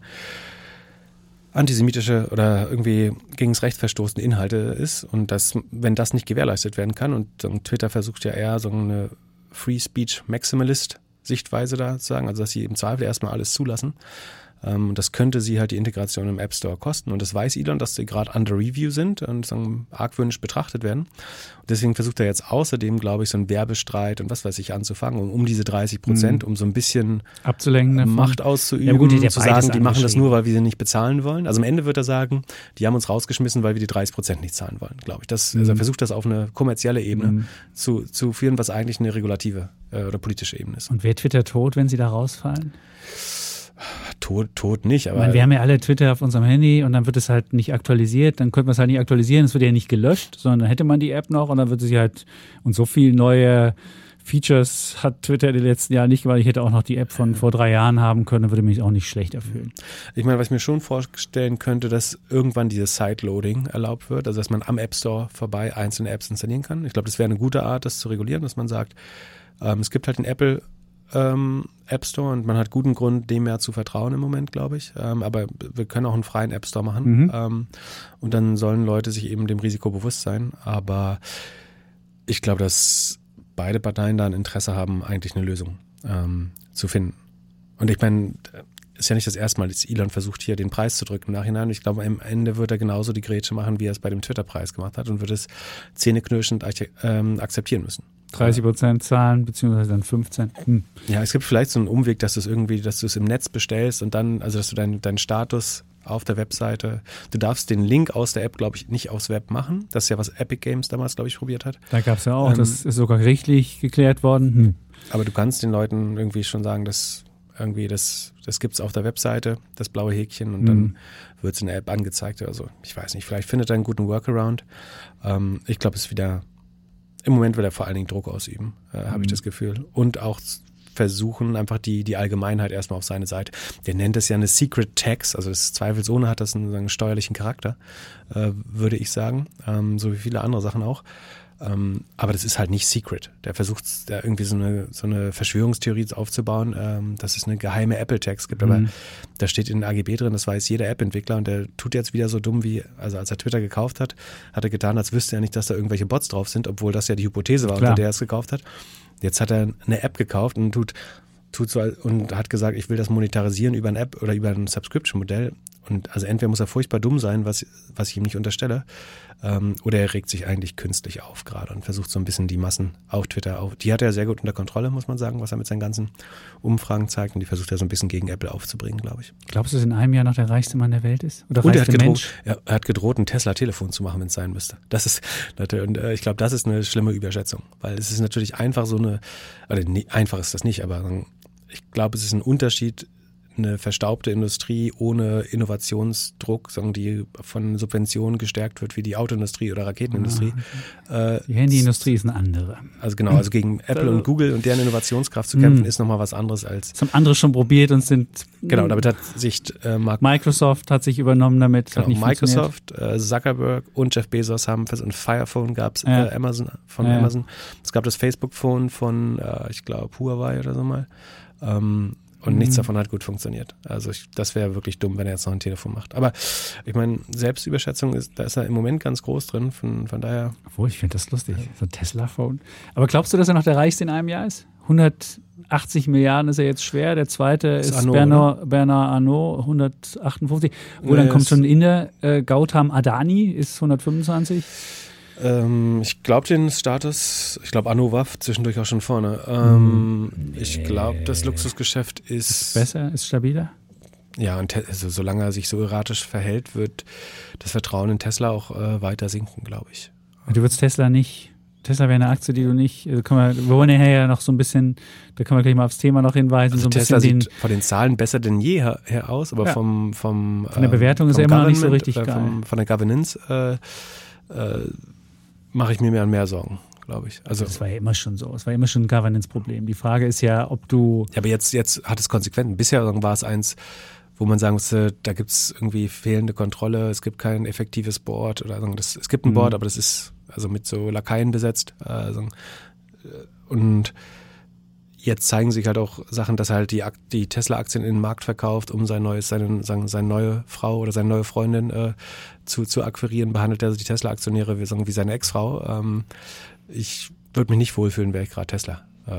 Dann werden auch die Leute von Tesla abgezogen, bei Twitter zur Arbeit und hier und da so ein bisschen, Genau, dann wird da genau. Werbung geschaltet hin und Ja. her. Aber ich fand es sehr lustig, dass Apple der größte Werbekunde bei Twitter war, wusste ich auch nicht. 48 Millionen in einem Quartal. Dachte ich so, 48 Millionen ist schon der größte Werbekunde. Dann war das wirklich Ja. nicht besonders Der hat sich dann an- an beschwert, dass Apple einen Großteil der Werbung eingestellt hat, aber Mhm. zu Black Friday gab es halt Werbung äh, von, also mit der, er sagt ja immer, Twitter soll die, sagen, die beste Quelle der Wahrheit und Information in Zukunft werden, aber er selber Mhm. nimmt es nicht so ernst, sondern sagen, wenn er Mhm. mit Polemik glaubt, weiterzukommen, dann bedient er sich auch eher so ähm, alternativer Fakten, glaube ich. Okay. So, jetzt haben wir wirklich die Welt erstmal So, den politischen gerundet. Teil haben wir durch. Der können, wir- können wir jetzt zur Wirtschaft kommen? Durch. Nein, das war ja schon wirtschaftlich. Du hast schon gesagt, du kein Twitter. Willst du Twitter kaufen?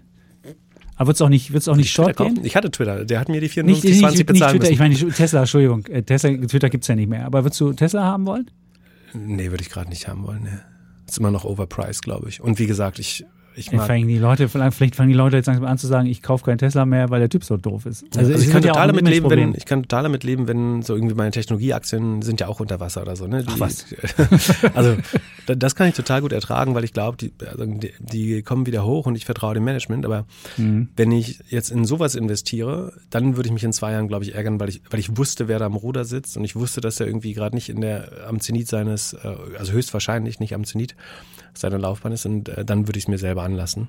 Ähm, von daher. Du warst ja auch gegen Porsche nicht so positiv für Porsche. Jetzt ist Porsche gegen Tesla. Was würdest du sagen, wenn du jetzt auf ein Jahressicht, was würdest du ne- lieber haben? Porsche ist jetzt 106 äh, Euro, kostet das. Äh, ich sag dir auch noch schnell, was ist, äh, Was was die für ein KGV? Äh, neun, es 16, ist 96 Milliarden bewertet, KGV ist äh, 19. 19. Ja, Porsche wächst natürlich nicht so stark, aber mh, welche Sicht denn? Wie lange? Ein Jahr wollen wir anlegen. Achso, ein Jahr? Ja. Dann, dann würde ich tatsächlich Porsche bevorzugen. Einfach weil es weniger volatil ist. Stimmt. Relativ. Okay. Ja. Gut, dann komme ich mal jetzt zu meinem, ich weiß nicht, zu meinem Bären komme ich als erstes. Ähm, mein Bär ist, äh, wir, haben, wir sprechen ja alle über Inflation in der, in der Gesellschaft. Wir haben heute die neuesten Inflationszahlen. In Deutschland nur noch 10 Prozent. Das ist ja immerhin schon, jetzt hätten wir, glaubst du, Peak Inflation haben wir gehabt? Was ist Pink Inflation? Peak, Das- Peak, nicht Also Pink. Peak Inflation. Peak Inflation. Pink? Ich dachte, wir haben einen neuen Fachterminus Nein. gelernt. Pink Inflation. Nee, Peak Inflation. Also Ähm, haben wir 10,6 war es ja im, im das äh, ist höchstwahrscheinlich der vorläufige Höhepunkt. Ich gehe davon aus, Ja? dass die, die Viel ja Ölpreise nicht. weiter, also die Energiepreise weiter sinken und die, die treiben das, ja. Jetzt müssen wir nochmal wieder den Effekt auseinandernehmen. Ja. Also wie viel davon ist nur energiegetrieben und ist der Rest nicht doch teurer? Aber ich glaube, das war der Höhepunkt. Ähm, Oder? Wir hatten 10,6, dann haben wir 10 und dann ab, ab nächsten Monat wird, wird ja, kommt ja der Staat und zahlt uns unsere Gasrechnung. Wobei kommt ich so, darf. hängt so ein bisschen vom Winter ab noch, aber ich rechne jetzt mal optimistisch äh, mit einem milden Winter. Ich könnte mir sogar vorstellen, dass ähm, Anfang nächsten Jahres sich der auf die eine oder andere Weise der Ukraine-Konflikt entspannt. Mhm. Aber Ähm, wusstest du, wie, wie die, wie die, äh, die Gasrechnung, wie das äh, im Statistischen Bundesamt mit der Inflation gerechnet wird? Ich habe mir das heute mal erklären lassen. Ich, mich, äh, es ist ja nicht nur die Gas, also äh, bin ich super äh, gespannt, äh, das von dir gleich zu hören, aber es ist ja auch indirekt, ne? also Lebensmittel und sowas, das hängt ja Mhm. alles am Öl Klar. und am, am Energiesektor. Mhm. Von daher ist es ja nicht nur die Energiepreise, sondern auch, dass ein Großteil der anderen äh, Produkte und fertigen Gütern am Gaspreis oder Ölpreis hängt und dadurch. Aber ja, erklär mal. Also es ist so, also ungefähr 8% ist Heizung im, im Warenkorb. Und jetzt ist das Problem, dass ja im Dezember die, also das müsst, könnte man ja sagen, für alle, die mit Gas heizen, ungefähr 50 Prozent der Bevölkerung, Bei dir sind es aber nur 6%, oder? Deswegen hast du Rollkragenpulli und so ein Wolljackett an. Genau, Weißt du, ja. du, heizt du schon zu Hause? doch, wir haben schon angefangen. Wir mussten auch anfangen jetzt. Wir mussten vor anfangen, Woche, und zwar- Wochen. Ja, genau, haben Da wir auch es einen kalten angefangen. Tag. Da war es so Mitte, windig. Mitte November, Mitte November, Wir wohnen es- auf der gleichen Höhe und da ist Aha. der Wind, der, gar nicht mal die Außentemperatur, sondern der Wind, der fein, glaube ich. Der Wind ist fies Ja. und wenn die Sonne nicht mehr scheint, dann ist es Genau. wirklich, dann wird's wird's gemein. Also haben wir auch angefangen, also haben wir was gemeinsam. Aber es wird so gemacht, ist, wenn du mit deinem Gasanbieter ein persönliches Verhältnis hast, Habe ich nicht. Nein, aber wenn du mit dem persönlich abrechnest und dir dann sofort im Dezember auch das gut geschrieben wird, die Rechnung, dann geht es in die Inflationsmessung mit rein. Da aber die meisten nur ein Mietverhältnis haben und das über ihre Nebenkosten erst im nächsten Jahr berechnet bekommen, wird das weg. Da wird es überhaupt nicht, geht es in die, in die Inflationsrechnung mit rein. Und deswegen wird auch dieser Dezember, dieser, dieser Effekt, dass du, dass du ähm, was bekommst, geht da halt nicht, nicht voll Für ein. die Steuerung, also wenn da jetzt die EZB drauf schaut, dann muss sie das ja eigentlich auch ignorieren, ne? weil das ist ja ein künstlicher Effekt. Das war für den, für den Konsumenten, die Konsumentin relevant, aber das ist ja quasi ein künstlicher Effekt, den du eigentlich. Ja, die mussten ab- sich erstmal fragen, die mussten sich erstmal fragen, ist es eine Zuwendung vom Staat oder ist es wirklich eine Preisgeschichte? So, das war das erste und dann haben sie überlegt und haben gesagt, okay, es ist keine Zuwendung, weil dann wäre es aus der Inflation äh, nicht rein, sondern es ist wirklich ein preisdämpfender Effekt. Und dann haben sie halt sich überlegt, wie muss man das rechnen und nur den Leute, die halt direkt in diesem Dezember diese Sache bekommen, wird das rausrechnen. Ungefähr die Hälfte derjenigen, die, ähm, die mit Gas heizen, die haben auch wirklich mit ihrem Versorger direkt eine Beziehung und die anderen halt, ähm, die, da- das fällt das einfach raus. Ich finde es interessant mal zu sehen, wie wird es berechnet. Auch die Frage, wie wird es berechnet, weil bei unserem Versorger war ja beispielsweise schon im September die Erhöhung, bei anderen erst im Januar. Wie rechnet man das raus? Und auch das haben die mir versucht zu erklären. Das ist so, dass sie gucken, wer hat bei welchem Versorger ähm, eine, eine, einen Vertrag und dann auch wirklich da versuchen, das relativ genau abzurechnen. Und ähm, gut, aber es war ja gar nicht mein Bulle oder Bär, war ja nicht die, war ja nicht, ich wollte nur kurz die Inflation sagen, wo, wo Inflation überhaupt nicht, sich überhaupt nicht geguckt wird, das ist ja ähm, bei Aktien. Da gibt es ja auch eine gewisse Aktieninflation, gerade bei ähm, Tech-Firmen, die bezahlen ja ihre, äh, ihre Angestellten, ihre Mitarbeiterinnen und Mitarbeiter oft in Aktien. Und dann hast du einfach eine Aktieninflation. Dann gibt es einfach von einem Unternehmen mehr Aktien. Und das Schöne ist natürlich, klar, du musst den Leuten kein Geld zahlen, sondern du zahlst ihnen einfach in Aktien aus. Also es geht kein Cash weg. Aber der Nachteil ist natürlich, die, das Unternehmen äh, hat dann mehr Aktien und wenn du eine Aktie hast, beispielsweise Microsoft und die geben weitere Aktien aus, ist dein Gewinnanteil natürlich ähm, kleiner, weil du nur einen kleineren Anteil am Unternehmen hast und dann wirst du halt verwässert. Das ist halt ähm, dieser, der, dieser, dieser Verwässerungseffekt. Und ich habe mal geguckt, was sind so die Inflationitis, also die, die, die, die, die Menschen, die, also die Aktien, die ähm, jetzt äh, Menschen inflationieren und äh, habe mal. du eine- gemessen am Anteil am Umsatz oder der Anteil OPEX? Oder? Ich habe einfach geguckt, ich habe einfach die Anzahl der Aktien genommen. Ich habe die Anzahl der Aktien genommen und habe dann das ähm, Prozentuale gesehen, Verwässerung? Oder? die prozentuale Verwässerung. Ah, ja. Habe einfach geguckt, wie viele Aktien haben sie im letzten Quartal gehabt, habe Mhm. dann geguckt im Verhältnis zu vor einem Jahr und im Verhältnis von äh, vor zwei Jahren. Mhm. Und was man schon mal auf, was schon mal auffällt, und das fand ich interessant, man könnte ja denken, weil die Aktienwerte gefallen sind, müssten sie mehr Aktien ausgeben und es gäbe eine größere Verwässerung, aber die Zahlen geben das nicht unbedingt her, sondern ich würde sogar eher sagen, es wird niedriger. Bei Palantir fällt das beispielsweise wahnsinnig auf. Die hatten ja ähm, auf zwei Jahressicht haben die über 10% Verwässerung und auf ein Jahressicht ist die Verwässerung viel, viel, viel, viel niedriger. Und der Verwässerungskönig ist, wenn man es jetzt auf ein Jahr nur sieht, DraftKings 10,7.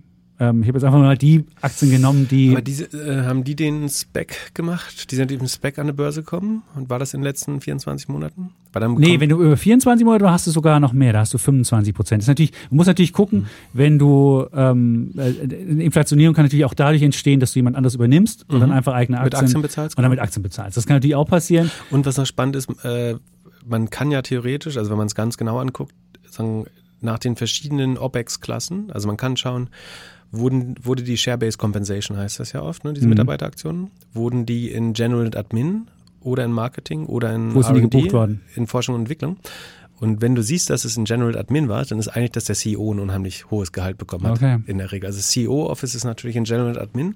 Manchmal ist es so, dass dann die, ähm, die Share-Based Compensation in, in Marketing und ähm, Forschung und Entwicklung ist Ja. irgendwie nur so äh, irgendwie, ja, Gering? vielleicht 20 Prozent äh, der, der sonstigen Kosten. Okay. Äh, und bei General Admin ist es auf einmal die, die Hälfte und dann weiß man, der CEO hat äh, ordentlich ähm, oder das C-Level hat ordentlich. Also muss auch noch gucken, nicht nur wie viel, sondern wo sind die verbucht worden, um zu sehen, Ja, wo ja ist verwässert worden. War jetzt gar nicht wertend, äh, sagen, ob das richtig oder falsch ist, weiß ich gar nicht, aber genau, kann man, man könnte theoretisch auch noch gucken, äh, wo. Okay, aber ist spannend. Also ich habe dann nach, als nächstes bei mir UiPath 7% auf Jahressicht.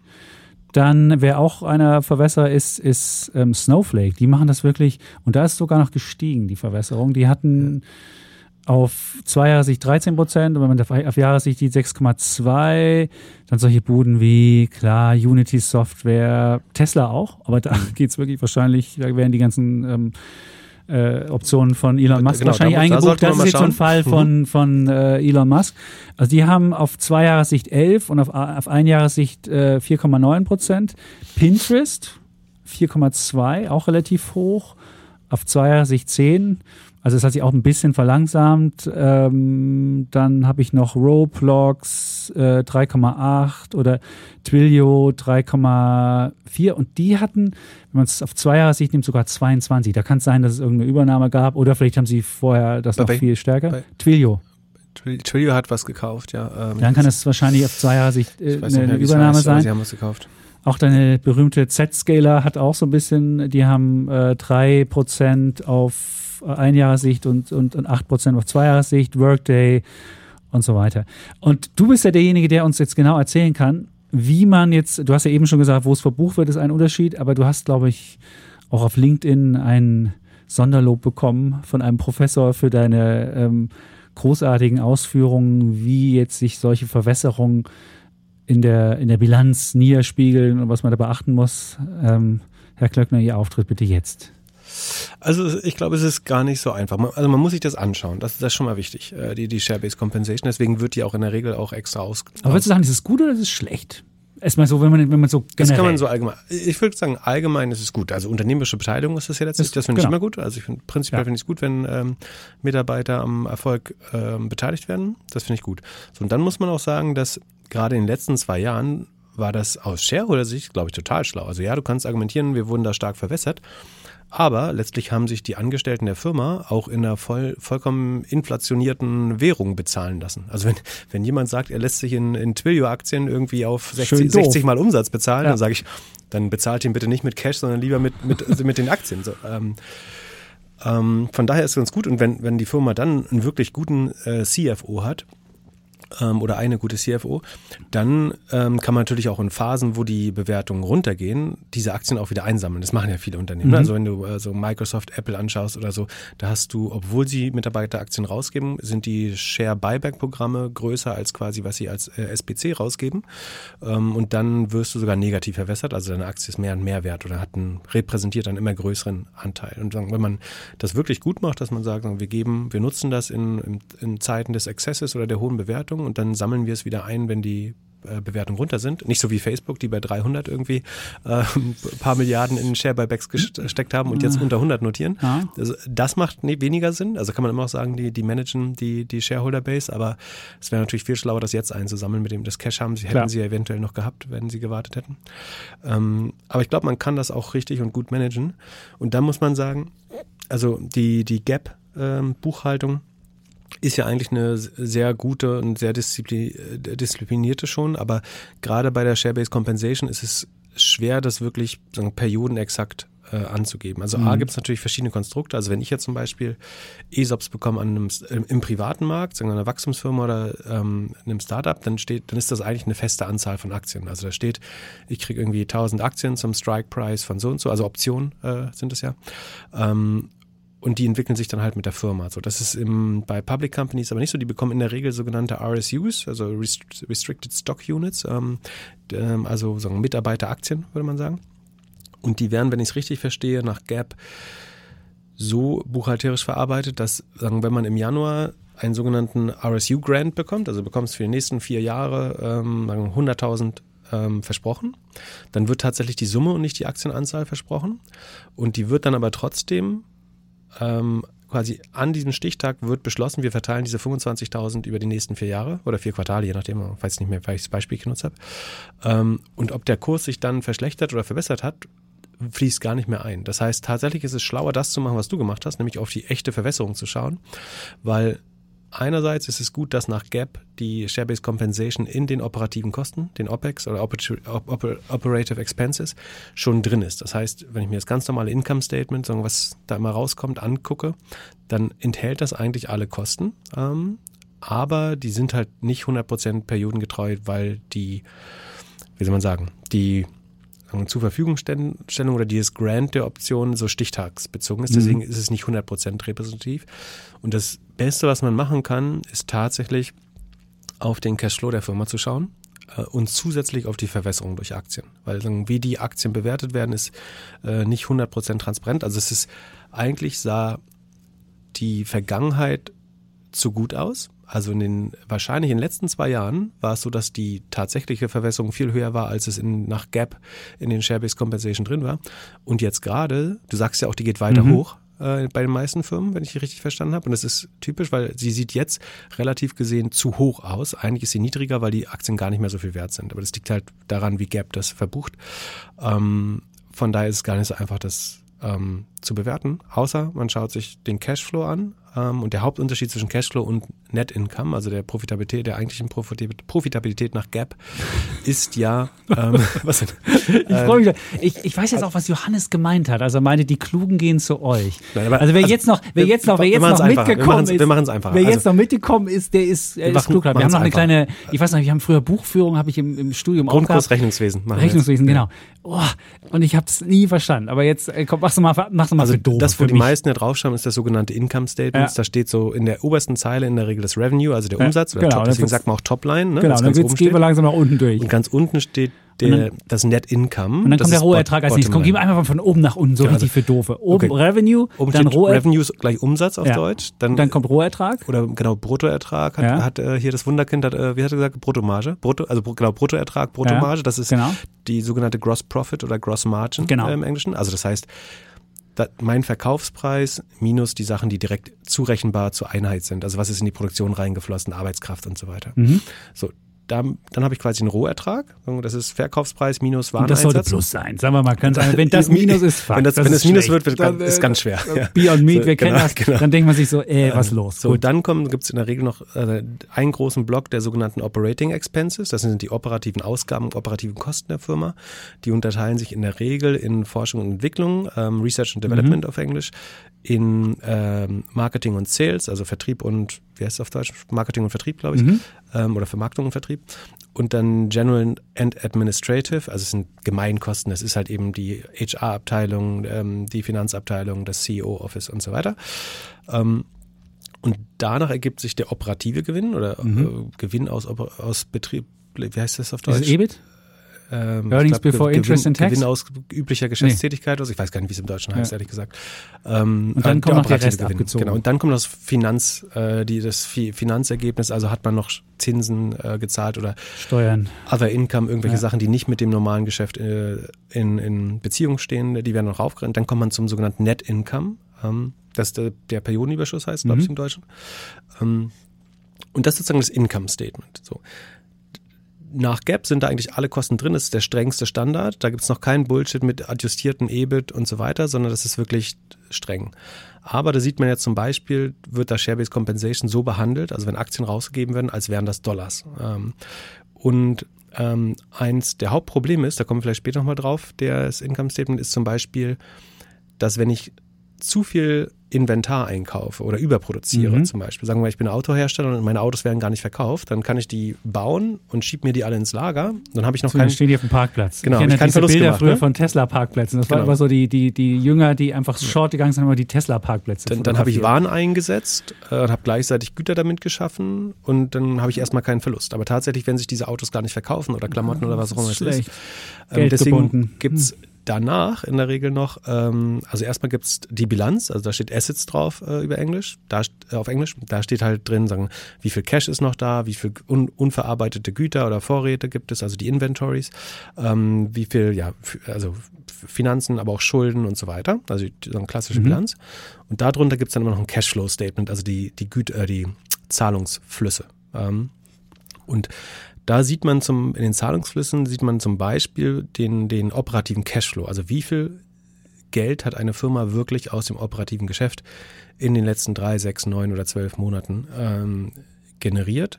Ähm, und das ist, also es bringt nichts, eins isoliert anzugucken, weil sagen du, deswegen gibt's auch immer alle, sind das die drei Pflichtbestandteile. Mhm. Ähm, ein Fall ist zum Beispiel bei, und ich glaube, glaub, der beste Weg, irgendwo raufzuschauen, das hat das, äh, das Wunderkind äh, auch gut gemacht, der Mhm. äh, Richard ähm, Schäli. Richard Schäli. Man muss sagen, wer es nicht gehört hat, alles Also auf Aktien am Samstag gab es alles auf ein Interview, genau.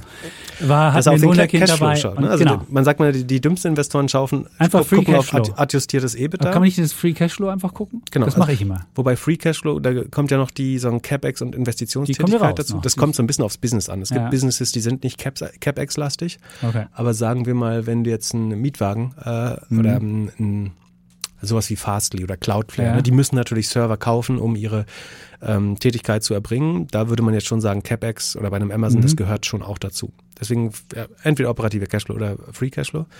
Und dann muss man zusätzlich eben, so wie du es eben gemacht hast, auf die Verwässerung schauen. Also gar nicht auf die Share-Based Compensation, wie sie äh, nach Gap ausgewiesen ist, wobei das schon indikativ auch richtig ist, sondern man kann eben schauen, wie viel wurde ich wirklich verwässert äh, dieses Jahr und dann hat man eigentlich einen guten Überblick. Ähm, aber genau, das, worauf ich zurückkommen wollte, ähm, die eine Sache, die ich mir immer anschaue bei allen Geschäftsmodellen, die irgendeine Art von Inventar oder sagen Rohgüter oder ähm, fertige Güter äh, auf Lager haben, weil da sieht man jetzt sehr gut, wenn jemand es schafft, nicht schafft, sein, sein Inventar oder seine Güter zu verkaufen, weil dann wird der Inventory-Posten ähm, im Vergleich zum Vorjahr immer größer. Also es gibt so Saisonalität, dass man mhm. Weihnachten ganz viel auf Lager hat und dann äh, im Januar nicht mehr, weil man es abverkauft hat. Das ist relativ normal. Ähm, beziehungsweise nee, man hätte es äh, im Q4 wäre es abverkauft, weil es ja Stichtag 31. Dezember. Also da hätte man das Inventar auf niedrigen Stand. Aber mit dem Vorjahr verglichen will man eigentlich immer einen ähnlichen prozentualen äh, Betrag an im Vergleich zum Umsatz im Inventar haben. Und wenn der steigt, und das sieht man bei ganz vielen Modellen gerade, bei den Fashion-Retailern, äh, aber auch bei den ganzen anderen ähm, Sachen, dann sieht man, dass das Inventar immer weiter steigt. Und da es ja zunehmend unwahrscheinlicher wird, dass man das abverkauft bekommt, äh, muss man es wahrscheinlich in Zukunft zu schlechteren Preisen abverkaufen. Das heißt, zu einem schlechteren Rohertrag, eventuell sogar negativen Rohertrag. Im schlimmsten Fall mhm. muss man es verramschen oder als Kiloware äh, verkaufen oder verschenken. Ähm, und deswegen ist das Inventar, was sich da aufbaut, quasi so, eine, so ein bisschen eigentlich so eine Liability oder eine, so eine Zeitbombe in der Bilanz. So das sieht man mhm. zum Beispiel auch im Fintech-Sektor, wenn die Kredit, äh, da sind, ist das Inventar eigentlich, wenn man so will, die Kredite, die man aufs eigene Balance Sheet nimmt, wenn die immer größer wachsen, dann heißt das auch, ich werde die eigentlich am Markt das nicht mehr Ausfallrisiko los. steigt. Genau, ich trage selber das Risiko.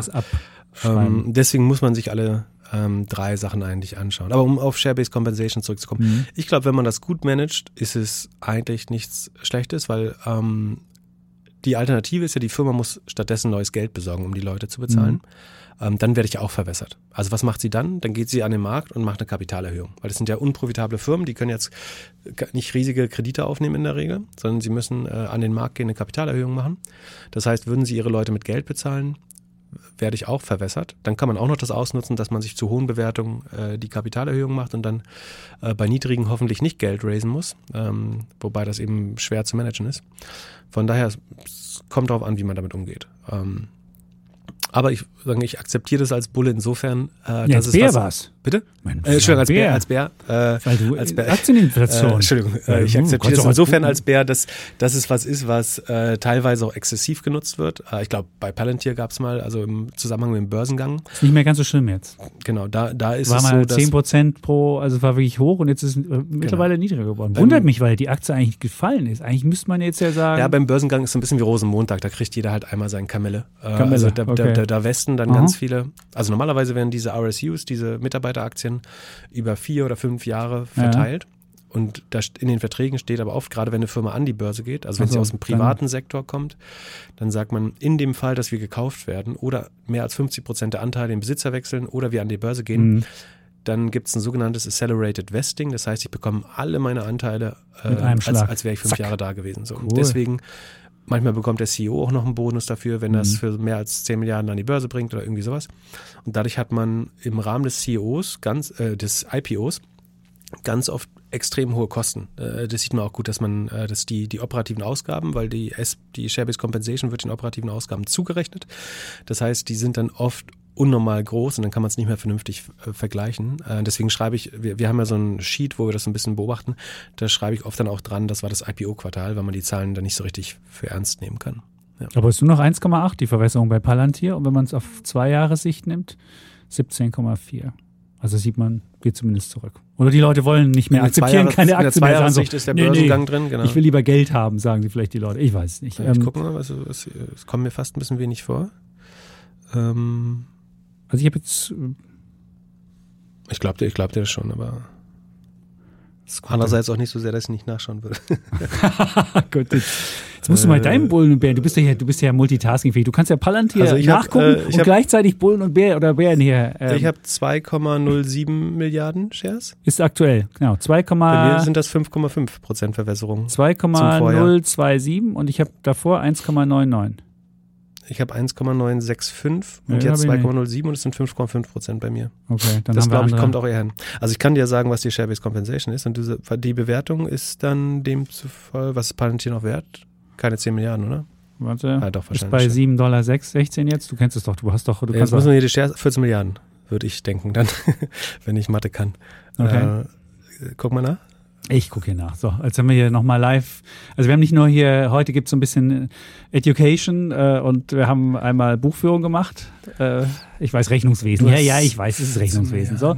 Plus es gibt hier noch einmal äh, so, also wir haben jetzt äh, 15 Milliarden sind sie wert. Ja. Und, Und, ähm, die Share-Based Compensation war im letzten Jahr insgesamt 602 Millionen. Dann wären das ja ungefähr 0,5 Prozent tatsächlich. Also 700 wären ja 5 Prozent. 600 sind es, also sind es 4,5 Prozent, würde ich sagen. Okay. Hm. Ja.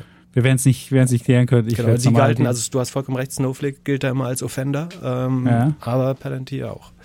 aber Snowflake ist, ist höher. Na gut, Also, aber ähm, Gut, Bulle oder. Bär, was darf ich zuerst machen? was du willst, Äh, wo du dich wohlfühlst. Also, ich fange mit meinem Bär an und mein Bär ist die immer noch anhaltende Fintech-Bubble, zumindest glaube ich das. Also das äh, Fintech, sagen alles was mit äh, Banken, Versicherungen, wobei das in SureTech dann vielleicht Okay. aber so. Ähm, Ich guck mal den Global BIT Fintech Fonds an und guck mal, wie viel er schon verloren hat und du sagst dann, ob wie viel da noch wegkommt. Wir wollen jetzt ja, wenn der B hier kommt, ich wollen wir habe noch hab ein neulich bisschen, ge- getweetet, dass es unfair ist, dass immer alle so auf dem äh, BIT Internet äh, Leaders ja. äh, rumhaken. Wir können den weil- Fintech hier angucken, Weil der das ich Krypto ja. Leaders noch schlechter performt. Äh, Fintech weiß ich nicht, kannst du mal gucken? Global, ich habe ihn hier, Global äh, BIT Fintech und er hat verloren von der Spitze. Ja, jetzt Mehr als er hier 60 Prozent auf jeden Fall. Der hat, der hat sich, äh, der hat äh, 65,5 von der Spitze verloren. Der normale ist äh, bei 58 jetzt. also Ist, jetzt auf, ist jetzt auf Allzeittief bei 41,80 gerade. Genau. So, und also aus der Fintech-Bubble ist schon einiges an Luft entwichen. Ja, zwei Drittel würde ich mal sagen, ist schon nicht schlecht. Ja. Aber ich glaube, ehrlich gesagt, äh, noch nicht genug. Warum glaube ich das? Also einerseits glaube ich, dass so vieles, was diese Firmen jetzt machen, und es gibt, was sind die großen Modelle beim Fintech? Ne? Also es ist so ein bisschen Aktienhandel natürlich, Robinhood, äh, Trade Republic, ähm, sowas. Es ist Buy Now Pay Later, Firmen Klarna, ähm, Afterpay. Aber die Ähm, haben doch jetzt wieder Zinsen. Ich war eben mit, mit Erik Lanschen, das ist der ähm, Chef von äh, Scalable. Und der Mhm. hat gesagt, ja, wir haben ein bisschen weniger Handel, 70 Prozent hat er gesagt, aber sie machen jetzt wieder Geld mit äh, Zinsen. Also die haben ja bist du schon ungefähr mit dem CEO Lunch gegangen, der gesagt hat, läuft gerade richtig scheiße bei uns? Nein, aber der, nein, aber der hat 10 bis 15 Prozent haben die Leute immer Cash liegen. Ja, der kriegen. Zinsgewinne jetzt. Und Da gibt's Charles Zins. Schwab ja, ist das Dann, gibt's, dann kannst du das nehmen und kannst es zur EZB bringen, kriegst ungefähr 1,5 Prozent jetzt. Und wenn die EZB im Dezember nochmal erhöht, kriegst du vielleicht zwei. Und Ja. dann kannst du ausgleichen, dass vielleicht die Leute nicht mehr ganz so viel äh, Aktien hin und her Also die machen. großen US-Broker Und der machen- hat auch eine Flatrate, der Erik. Der hat Ja. eine Flatrate und der hat, äh, der hat ganz viele Sparpläne noch. Also Wie, wie hat er gesagt, wie viele Kunden er auf der Flatrate hat? Ja, habe ich jetzt, da hätte ich mal, da hätt- wärst, du zum Lunch mit den Comments zu fragen können. Aber also er, er meinte, es wäre sogar noch Kundenwachstum. Also Kundenwachstum wäre auch noch relativ gut. Also die hätten relativ gutes Kundenwachstum. Ja, glaub, aber hat halt wenig- die Heavy Trader, die würden halt nicht mehr so, so, so Genau. oft traden. Also man generiert natürlich immer mal neue, das Ja. glaube ich schon. Und ich glaube, es gibt wenig Churn. Also dass Leute, du kannst das warum Konto ja am liegen lassen einfach. Ne? Selbst wenn es leer ist, dann lässt es halt liegen. Man muss mal schauen, äh, was sind Funded Accounts, was sind Funded Accounts, die noch Mhm. mindestens 1000 Euro haben oder so. Und das ist vielleicht die bessere Zahl, als äh, jetzt nur Neukunden anzuschauen. Also ich will gar nicht die Firma, also sozusagen generell gilt das ne, für den ganzen Sektor. Okay. So. Also das sind die großen Modelle, irgendwie Trading, dann Buy Now, Pay Later, ähm, dann natürlich die ganzen Neobanken, ne, N26 und sowas. Und ähm, dann so ein bisschen die so ja, Schattenbanken oder Services, so Wise oder so, TransferWise und so TransferGo, was es da noch gibt. Und wenn man ran, rein logisch, im Silicon Valley würde man sagen, nach First Principle Thinking, aber ich versuche das eigentlich zu das- vermeiden. Ah, sehr ich schön. finde das so overused, äh, ganz schlimm Begriff eigentlich. Also es- Komm, jetzt erzähl mal, erzähl mal so, wenn du einen Wikipedia-Eintrag machen First äh, Principle Thinking in drei Sätzen. Damit jetzt mein Sohn muss das auch hören, meine beiden Söhne hören hier Defner und Chapitz und jetzt Ja, sind die Grund- schon überfordert Grund- von der Buchführung. Grund, grundlogisch halt. Also ich glaube, First Principle Thinking ist die ähm, Definition, ist, dass man sozusagen nur akzeptiert, dass es gibt physikalische Gesetze und alles ab dann ist arbiträr festgelegt. Also es ist veränderbar. So, und solange es nicht gegen physikalische Gesetze verstößt, ist es auch möglich, dass, also so geht man an Probleme ran. Dass man nicht sagt, das gilt nicht, weil die Regulierung, sondern sagt, solange ich Geld verschieben kann mit, mit über optische Leitungen, kann ich auch Krypto durch die ganze Welt, so ungefähr. Okay. Ähm, aber so rein logisch ist, glaube ich, was man sehr gut erkennt, ist, dass was Fintech oder Digitalisierung prinzipiell macht, ist ja eigentlich, also die, diese Fintechs disruptieren den Bankensektor. Da gibt es gar keine Frage. Und die Banken verlieren auch Marktanteile mhm. an den Fintech-Sektor. Vollkommen klar. Also N26 gewinnt oder hat mehr Kunden gewonnen als jede andere Geschäftsbank in Deutschland, gar keine Frage. Oder in Europa.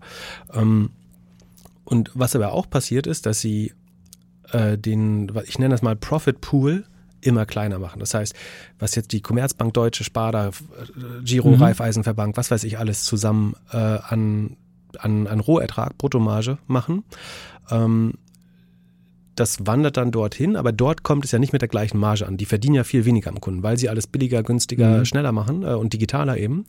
Ähm, verdienen sie, gut, gutes Beispiel ist zum Beispiel TransferWise. Da kann ich so ganz schnell Geld überweisen. Wenn ich jetzt zum Beispiel in irgendeinen Venture Capital Fonds oder Private Equity Fonds Geld überweise, die sitzen dann meist in Luxemburg oder Kanalinseln oder so, wie das eben ist wenn ich da jetzt Geld hinweise bei einer deutschen Hausbank, dann nimmt die Safe dafür ein Prozent, würde ich schätzen. Mhm. Äh, oder weiß ich relativ genau. Äh, sagen, wenn ich mindestens 10.000 überweise, glaube ich, dann muss ich immer noch ein Prozent bezahlen.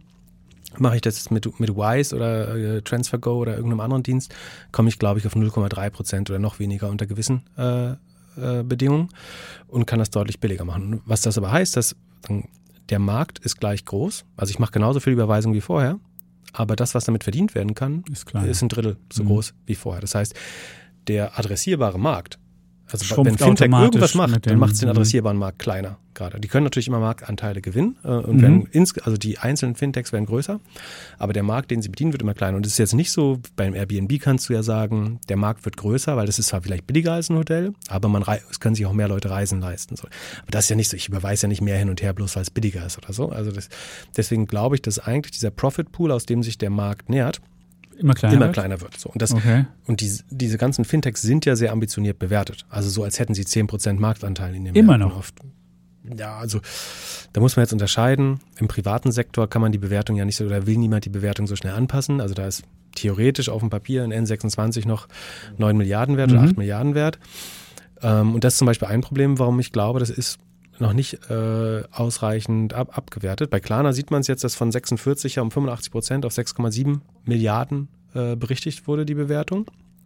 Aber auch da muss man sagen, es gibt ja einen Public-Vergleichswert, nämlich Affirm, die ziemlich genau das Gleiche machen, ziemlich genau auf einer ähnlichen Umsatzhöhe, ähm, die schneller wachsen. Äh, Affirm wächst noch mit 34 Prozent und hat nur minus 80 Prozent operative Marge, während Klarna nur mit, ähm, ich glaube, 22 Prozent wächst und minus 92 oder 93 Prozent operative Marge. Also mhm. Klarna hat schlechtere Zahlen, ähnliche Umsatzhöhe, soll aber mehr wert sein als Affirm an der Börse. Glaube ich nicht. Affirm hat noch 3,7 Milliarden jetzt. 3,7 3,7 Milliarden. Genau, unter 4 habe ich ja gesagt. Ne? Also, ja, ähm, wirklich, wirklich. Und da muss man sich fragen, warum sollte Klarna jetzt noch mehr als 5 Milliarden wert sein? Das heißt, da, da müssen überall noch ein Drittel runter mindestens eigentlich. Und ich glaube ja auch, dass sie noch viel zu viele Kosten haben. Und ich weiß nicht, mhm. ob ich es hier vorgestellt habe oder im anderen Podcast. Es gibt so ein Vehikel, das heißt Chrysalis. Ähm, weiß nicht, ob du schon mal gehört hast. Äh, CHRY ist der Bloomberg-Ticker. Okay. Das ist eigentlich wie ein börsennotierter Venture Capital Fonds. Also die investieren teilweise in Public, teilweise in Private Companies. Und ähm, wie der Scottish Mortgage Fonds, so ein bisschen in die ja, Richtung? Ja, genau, genau, okay. in die Richtung. Äh, nur, so wes wesentlich, Musik, nur wesentlich untalentierter. Wie Musik, wie Musikrechte, da gibt es auch so Musikrechte-Dinger, genau. wo sowas drin ist. Also einfach so, so einfach börsennotierte Vehikel, wo irgendwas genau. drin ist. Okay. Und die, also äh, drauf gestoßen bin ich, weil die ein extrem hohes ähm, Fintech-Exposure haben. Also mhm. über 50 Prozent, ähm, wenn man Insurtech, also Versicherungen mit hinzunimmt, glaube ich sogar über 60 Prozent des Portfolios besteht aus, da ist ein Klarna drin. Also eigentlich habe ich gesucht, wie kann ich Klarna shorten? Mhm. Ähm, und dann habe ich die also sozusagen als einen investiert, also einen notierten Investor, der an der Börse ist, gefunden. Äh, und dann habe ich mich auch noch mehr gefreut, als ich gesehen habe, dass außerdem noch die Starling Bank und WeFox äh, und ähm, Wise auch da drin ist. Ähm, dann habe ich halt entdeckt, dass 60 Prozent des Portfolios quasi ist mhm. Fintech äh, oder Insurtech, ähm, wenn man noch die Definition ein bisschen breiter macht, sogar noch mehr. Ähm, und die haben sich bei 105 oder so, ähm, habe ich die geschaut, die sind jetzt auf 66 runter, glaube ich, oder 67. 64 sogar. 64 heute wieder gefallen. Die wussten schon, dass du heute hier bist. ja. ähm, also kein Aufruf zum Shorten. Ne? Das, äh, wie, kannst du die, wie hast du die geschortet? Ähm, über ein CFD tatsächlich, weil das okay. der, der bequemste Weg in ja, dem klar. Fall war. Ähm, und ich glaube auch schon, dass die noch 30 Prozent Abwärtspotenzial haben, weil diese Immer Firmen noch? einfach nicht genug abgeschrieben werden, äh, diese Investments. Also man hält da verständlicherweise ähm, an, an den hohen Bewertungen fest. Ähm, Und also, aber das ist doch öffentlich also, notiert, das ist doch öffentlich notiert. TransferWise habe ich gerade sind doch Leute erklärt, schon klug dabei. Also das Ding wird ja dann wahrscheinlich mit einem Abschlag zum Net Asset Value gehandelt. Das ist das Schöne genau. an diesen Dingern. Genau. Da siehst du ja, wenn du, wenn mhm. du jetzt private wäre und nicht börsennotiert, da würden die Leute sagen, ja klar. Ähm, ja, aber jetzt musst du schauen, hast du einen Investor, also also in der Private Equity Szene muss ich sagen, ist, sind die Investor, Investoren relativ konservativ mit dem Net Asset Value. Hängt so ein bisschen davon ab, mhm. ähm, in welcher Phase des Fundraisings die auch sind. Aber in der Regel schreiben die sehr früh. Äh, gerade wenn es, also in dem Fall, dass es mit Affirm einen guten Public Vergleichswert gibt, würde sagen, ein konservativer Investor Klarna jetzt auf drei, vier, fünf Milliarden abschreiben. So. Du kannst aber auch für 6,7 Milliarden in, Bücher, in Büchern behalten, weil du sagst, mhm. das ist die letzte Runde, daran müssen wir glauben. Du kannst aber auch sagen, ich habe keinen Grund zu glauben, dass Klarna 1 Cent Mehrwert ist. Sie haben eine schlechtere Marge, schlechteres Wachstum. Warum sollten die 1 Cent Mehrwert sein als Affirm? Sie verlieren 42 Prozent ihres operativen Einkommens, geht allein an Kreditverluste äh, draus im letzten Quartal.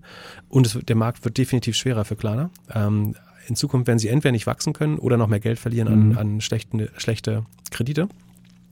Also warum sollte ich die mit mehr bewerten als eine Firma? Und ich glaube, dass sagen, die das nicht aggressiv genug ähm, abschreiben, äh, ihre Investments.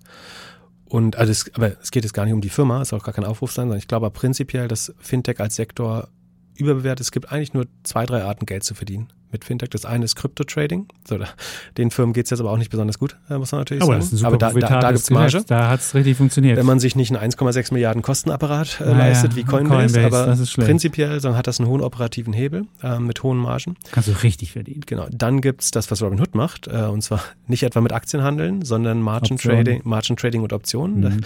Mhm. Äh, Robinhood haben wir mal erzählt, macht 8,5 Prozent seines Umsatzes nur mit Aktienhandel. Der Rest ist mhm.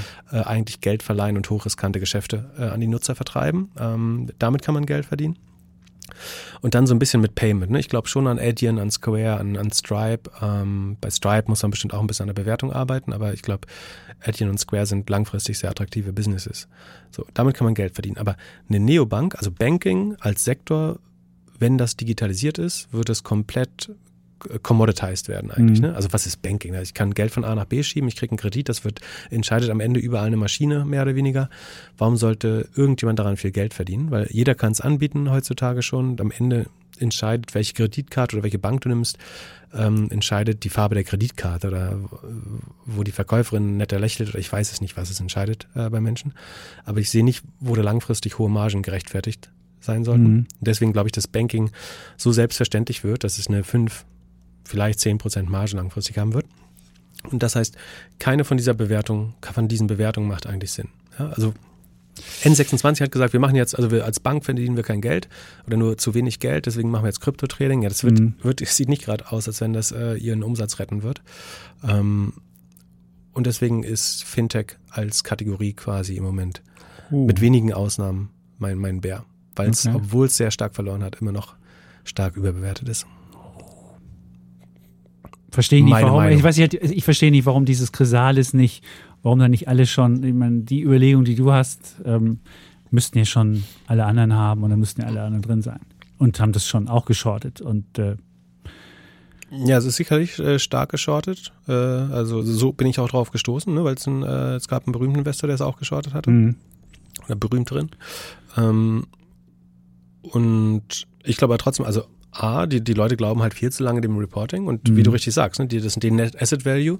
Wenn die Firmen nicht public sind, an der Börse ist der Net Asset Value ja durch die Kap Marktkapitalisierung definiert. Aber im privaten Sektor kann man, man hört das ja, wenn man ein paar andere Podcasts oder auch hier äh, oder wenn wenn Stan Schmidt mehr da ist, der erklärt das ja auch sehr gut, dass man sich seine Bewertung mehr oder weniger aussuchen Klar. kann oder künstlich aufrechterhalten kann. Wenn man im Gegenzug halt sagt, dafür gibt's eben, ihr werdet in der Liquida Liquidationskette mhm. ähm, bevorzugt. Also wenn die Firma verkauft wird, kriegt ihr eure erste, ihr, eure erste Milliarde äh, als erster zurück und so weiter. Da kann man so ein bisschen dreckige Deals machen, um das zu machen. Mhm. Und das ist ja bei Klarna nicht mal gelungen. Ne? Also die mussten auf 6,7 runter, minus 85 Prozent. Und ich glaube aber auch leider, dass das immer noch zu hoch ist. Aber nur als ein, das ist jetzt das plakativste Beispiel, weil es auch das dritt- oder viertgrößte private Unternehmen war bis vor kurzem noch. Ähm, es gibt viele andere kleine. Ich glaube, am Ende kannst du es auf je, fast jede Neobank mit, mit wenigen Ausnahmen beziehen, auf, auf jede kleine Trading-Plattform, die an die Börse gegangen ist in den letzten zwei Jahren und so weiter. Super. Jetzt und vor allen Dingen die im, Pub, die im Private-Sektor, also die noch gar nicht an der Börse sind. Jetzt haben wir noch nicht eine Aktie hier besprochen und sind schon bei anderthalb Stunden. Alles ist ja eine Aktie. Ja, natürlich, klar. Jetzt müssen wir noch mal überlegen, wie wir. Ich würde jetzt so meinen mein, äh, mein Bullen ganz schnell machen, weil ähm, es ist auch nur eine Konzeptidee. Und habe ja auch eine Konzeptaktie dazu gekauft, von der ich nicht so richtig weiß, ob das äh, funktionieren wird. Ähm, Carbon Capture, das ist ja ein, also dass man, dass man versucht, CO2 aus der Atmosphäre rauszuholen und äh, bei Zementfirmen oder bei anderen Firmen, die ausstoßen CO2, man wird ja nicht hinbekommen, dass sie alle CO2 frei produzieren, sondern es wird ein Teil wird darin bestehen, dass man versucht, ähm, das CO2 von denen zu nehmen, irgendwie äh, einzufangen und dann irgendwo zu, zu, zu sichern, dass es nicht in die Atmosphäre kommt. Und äh, da gibt's ja Zahlen, äh, die ähm, im Umlauf sind, wie viel Tonnen CO2, also gibt es auch von der IEA ähm, Zahlen, die sagen, wie viel man CO2 aus Atmosphäre rausholen muss, damit das funktioniert. 1,2 Gigatonnen bis 2030 und 6,2 Gigatonnen bis 2050, um dieses Ziel zu erreichen, ähm, carbon neutral zu sein 2050. Und jetzt ist die Frage, gibt es da Firmen, die in dieser Technologie ähm, äh, CO2 aus der Atmosphäre zu holen und das dann irgendwo äh, sicher zu verwahren. Äh, Gibt es da Firmen? Und äh, ich habe eine Firma mir jetzt äh, in, in, dieser Woche mir ganz wenige Shares zugelegt, weil ich finde, das ist eine spannende Firma. Die, die heißt Acre Carbon Capture, haben wir, glaube ich, auch mal bei Alles auf Aktien vorgestellt.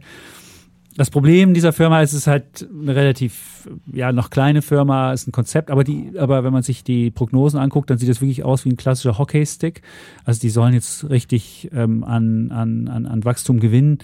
Ähm, für dieses Jahr wird ein ähm, Umsatz erwartet von ungefähr 76, also ich habe umgerechnet, das ist eine norwegische Firma, Aker, Carbon, äh, äh, Carbon Capture, also ich habe es umgerechnet auf Euro, wenn man in diesem Jahr sieht, sollen es ungefähr 77 Millionen sein, im nächsten Jahr schon 133 Millionen, dann das Jahr drauf 258 und dann 662, also es geht jedes Jahr jetzt eine Verdopplung ungefähr. Und wenn man sich dann die ähm, Gewinne anguckt, also oder die, die äh, Cross-Profits und auch die, die Nettogewinne, dann werden die sich nicht, äh, sollen die sich sogar nicht, nicht ausweiten. Es ist ja bei vielen Unternehmen so, dass sie erstmal am Anfang sogar die, die Verluste noch ausweiten und erst später den Gewinn machen, sondern bei der Firma ist es sogar fast mustergültig, würde ich sagen. 2025 sollen die schon einen Nettogewinn machen von 24,5 äh, Millionen und dann auch einen Gewinn pro Aktie von 4 Cent. Und das Problem ist nur, das ist eine sehr junge Technologie die haben vor, dass sie, die, dass sie das CO2 in, in irgendwelchen Pipelines dann von A nach B transportieren wollte, in Schiffen und dann irgendwo ähm, capturen, also irgendwo dann, dann verschließen. Natürlich ist immer ein großes Risiko, weil es sich um Gas handelt, dass es irgendwo austritt, dass es keine, dass es die, die Technologie nicht sicher ist, dass es möglicherweise eine andere Technologie gibt, die vielleicht viel einfacher ähm, das, das Carbon aus der Atmosphäre holt und das dann, dass dann Acre nichts kann. Ich finde nur, den, der Markt ist spannend und ähm, äh, ich finde einfach mal einen Fuß da zu haben, ein, ein, kleines Ding zu haben, fand ich ganz spannend und deswegen ist das mein Bulle der Woche. Und du hast ja die Firma auch vorhin mal angeguckt, Pip. Kannst vielleicht noch einen kurzen Aktienhinweis aus deiner Wachstumssichtbrille sagen, ob das völliger Blödsinn ist oder nur halb Blödsinn? Also Wachstum kriegen sie auf jeden Fall ganz gut hin. Ähm, Hockeystick, ja, kann man fast sagen. Ähm, und sie schaffen das ohne den Verlust stark auszudehnen, was ja sagen, schon mal was Gutes ist. Also es scheint so eine Art operativen Hebel zu geben. Das EBIT bleibt relativ gleichmäßig bei minus 50 Millionen äh, norwegische Kronen, also 5 Millionen, minus 5 Millionen. Also man muss sagen, es ist furchtbar klein eigentlich. Ne? Man, Im letzten Quartal 20 Millionen Umsatz, 5 Millionen Verlust dabei. Ähm, der Verlust bleibt aber relativ konstant, während der Umsatz immer weiter wächst. Ähm, das ist schon mal gut. Der Cashflow ist sogar positiv, äh, habe ich gesehen. Also ja. werden früher bezahlt wahrscheinlich. Und auch pr prinzipiell, ich glaube, wir müssen halt alles probieren, sagen, was, was hilft, CO2 einzusparen oder rückzuführen. Ähm, von daher, wenn du das finanzierst äh, für uns, äh, nee, ich habe es nicht finanziert, ich habe einfach nur jemand anderes das Geld gegeben. Ich habe ja keine Kapitalerhöhung gemacht. Das ist einfach nur, jemand anders wollte die Aktie verkaufen und dann habe ich sie halt, sie jetzt wahnsinnig wenn runterkommt. Kaufst, stützt das den Kurs es ist eine wahnsinnig senkt die Kapitalkosten. Das ist, ja, gut, virtuell stimmt. hast du es trotzdem Virtuell habe ich natürlich geschützt, hast du recht, aber es ist natürlich eine wahnsinnig riskante Aktie. Und was man auch sagen muss, als ich recherchiert habe, wo gibt's die Aktie, sie wird immer beim Aktionär besprochen, da weiß man schon, wer diese oh. Aktie oh. hält. Das ist halt wirklich sehr, eine sehr zockige Aktie, die am Tag äh, sieben äh, Prozent rauf, sieben Prozent runter geht. Also man muss wirklich wissen, das ist wirklich, da kann es auch einen Totalverlust am Ende geben. Also, also das, das muss ich, das sage ich gleich, und ich habe auch nur eine kleine Summe da investiert. Aber ich finde einfach diese Idee, also ich finde diese Technologie und ich bin immer ein Anhänger, dass man auch Technologie nutzen soll, um den Klimawandel ähm, zu bekämpfen. Und das wäre halt eine sehr, ob, ob, die, ob die die richtige haben, das kann man schwer einschätzen. Also man kann auf die Seite gehen, kann sich angucken, was sie da machen. Und, und aber da fehlt mir die physikalische oder biologische oder wie auch immer geartete Expertise, um genau zu sagen, ob das jetzt deren Technologie sein wird, die am Ende gewinnt. Ja, ich würde äh, vielleicht nochmal in das Board normalerweise schauen, ähm, also wer dahinter steht. Wenn es jetzt Leute sind, die alle fünf Jahre eine neue Welle reiten am Aktienmarkt, dann wäre das noch ein Negativzeichen. Mhm. Aber das würde jetzt lange dauern, äh, das zu das ist so ein Corporate Spin-off irgendwie. Ne? Aker ist irgendwie ein größerer Konzern äh, in Norwegen, glaube ich. Ähm, von daher, das würde jetzt eher ähm, vertrauenswürdig wirken auf mich okay. als äh. Okay. Nee, äh, finde ich ganz, ganz nette Idee. Also ähm, Warum nicht? Also habe ich, für den, hab ich für den Bullen ich weiß, also es ist noch nicht absehbar, ob das jetzt sagen, besser funktioniert als einfach Bäume. Ja. ähm, aber ich meine, das Gute ist, es fängt ähm, CO2 schon da ein äh, auf, ja. wo es entsteht, also direkt am irgendwie an der Zementfabrik, am äh, an der Müllverbrennungsanlage. Mhm. Das gerät gar nicht erst in die ähm, Atmosphäre. In die Atmosphäre. Das ist schon mal gut. Und das ist, äh, glaube ich, ganz gut. Wobei, ja, ja vielleicht gibt es cleverere Möglichkeiten. Ja, aber das, wir müssen halt alle finanzieren, um rauszufinden, was die kapitaleffizienteste ist. Und da naja, ist die Börse ja ein halt gutes Mittel für, das rauszufinden. Genau. Und das ist jetzt einfach nur, aber es ist halt einfach ein Venture Case, den ich da. Also ich würde eher sagen, es ist ein Venture Case und es ist keine, eigentlich keine klassische Aktie, wo man einfach sagt, okay, ich versuche das zu machen. So, ja. dann hast du deinen, was hast du? Du hast Bär schon, jetzt kommt Bulle.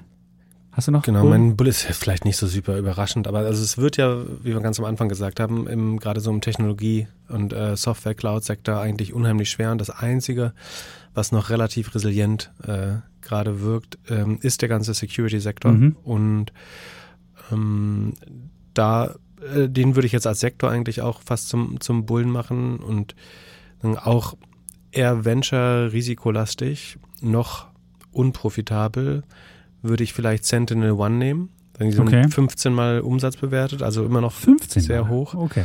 Ähm, wächst auch 100, mit 124 Prozent. So, die ähm, sind noch nicht raus mit Zahlen. Das heißt, da kann es jetzt auch noch eine Überraschung geben. Aber ich, also es würde jetzt nicht überraschen, wenn sie ähm, also idealerweise noch dreistellig bleiben, über 100, aber mhm. sicherlich nicht bei 124 bleiben, obwohl sie sich zuletzt beschleunigt haben. Also sie, sie waren schon mal rund, runter auf unter 120 und sind dann wieder hoch auf 124 Wachstum. Das heißt, ähm, ist vielleicht gar nicht so selbstverständlich, dass das Wachstum sinkt, aber prinzipiell ist es so, man kann nicht ewig mit 124 Prozent wachsen. Deswegen wäre ich jetzt nicht überrascht, wenn das Wachstum wieder ein bisschen runtergeht. Prinzipiell, und sie sind, sagen, ich glaube, noch minus 50, 60 Prozent ähm, operative Marge, kommen aber trotzdem auf eine Rule of 40 mit 70 durch das starke Wachstum. Ähm, von daher ist es ein, ein Hochwachstumswert, relativ teuer bewertet, ähm, aber noch sehr jung, deswegen die ho hohe Wachstumsrate. Ähm, in einem super attraktiven Markt, Cybersecurity mhm. wird deutlich resilienter als der Rest von Software sein. Ähm, aber ist bisher nicht so resilient. Also sie hat ja seit Jahresanfang minus 68 und damit ist sie ja auch wie alle anderen Cloud-Aktien. Man hätte ja denken können, okay, wenn eine Branche nicht verliert, dann ist es diese. Und äh, dann sind wir jetzt auch schon gleich beim Thema, nämlich gesagt, jetzt hier beim, beim Putz. Und dann fragt man sich, warum hat diese Branche sogar noch überdurchschnittlich verloren. Klar, weil sie einfach zu hoch bewertet war. Und da ist das Problem, es geht nicht nur um, um Geschäftsmodelle, sondern es geht auch um Bewertung. Und die Branche war halt, weil alle gedacht haben, oh, Security braucht jeder, wird wichtiger denn je, dann waren die halt überbewertet und äh, deswegen haben sie halt auch verloren. Und ähm, ja. Genau, und relativ gesehen würde ich sagen, sind sie damit attraktiver geworden. Also du hast ja, recht, klar. sie haben auch eins rüberbekommen. Ja, aber richtig aber ich eins hab, rüber. Genau, und bekommen. man kann sich auch einen Set-Scaler anschauen, sonst, die sind zwar mit 18 mal Umsatz bewertet, also noch teurer, aber die haben schon 33 Prozent äh, ungefähr Free Cashflow-Marge oder Cash Conversion, also mhm. der Teil des Umsatzes, den sie in Cash umwandeln, äh, liegt bei 33 Prozent, wächst auch noch mit 60 Prozent ähm, und hat dann Rule of 40 eben auch 60 plus 30, also so rund äh, 90, auch des, deswegen auch ähm, so teuer. Und für jetzt, jetzt wirklich konservative Anleger dann vielleicht eher ein Fortinet oder Palo Alto Networks oder Arista Networks. Die haben ähm, auch weniger verloren. Genau, die sind, äh, haben Palo wirklich Alto, ähm, teilweise den, den Wert gehalten übers Jahr oder sind mhm. sogar im Plus. Ähm, nee, Plus ist glaube ich nicht. Ah, ich glaube Palo Alto Network oder ich glaube PANW ist das, äh, Sekunde. Ich glaube nicht. Ich glaube, hier ist, also Pa- Palo Alto. Ich glaube, eines 18 Prozent im Plus, Sekunde. Wirklich? Nehmen wir auf ein Jahr oder auf Year to Date? Nee, wir nehmen hier today. Wir sind ja hier, wir sind jetzt ja, wir machen einen Jahresputz. Ähm, Minus sieben. Dann ist es vielleicht Fortinet, FTNT. FTRT, gucken wir. Oh, FTRT. Nee, auch knappe Minus. Dann ist Arista Arnet.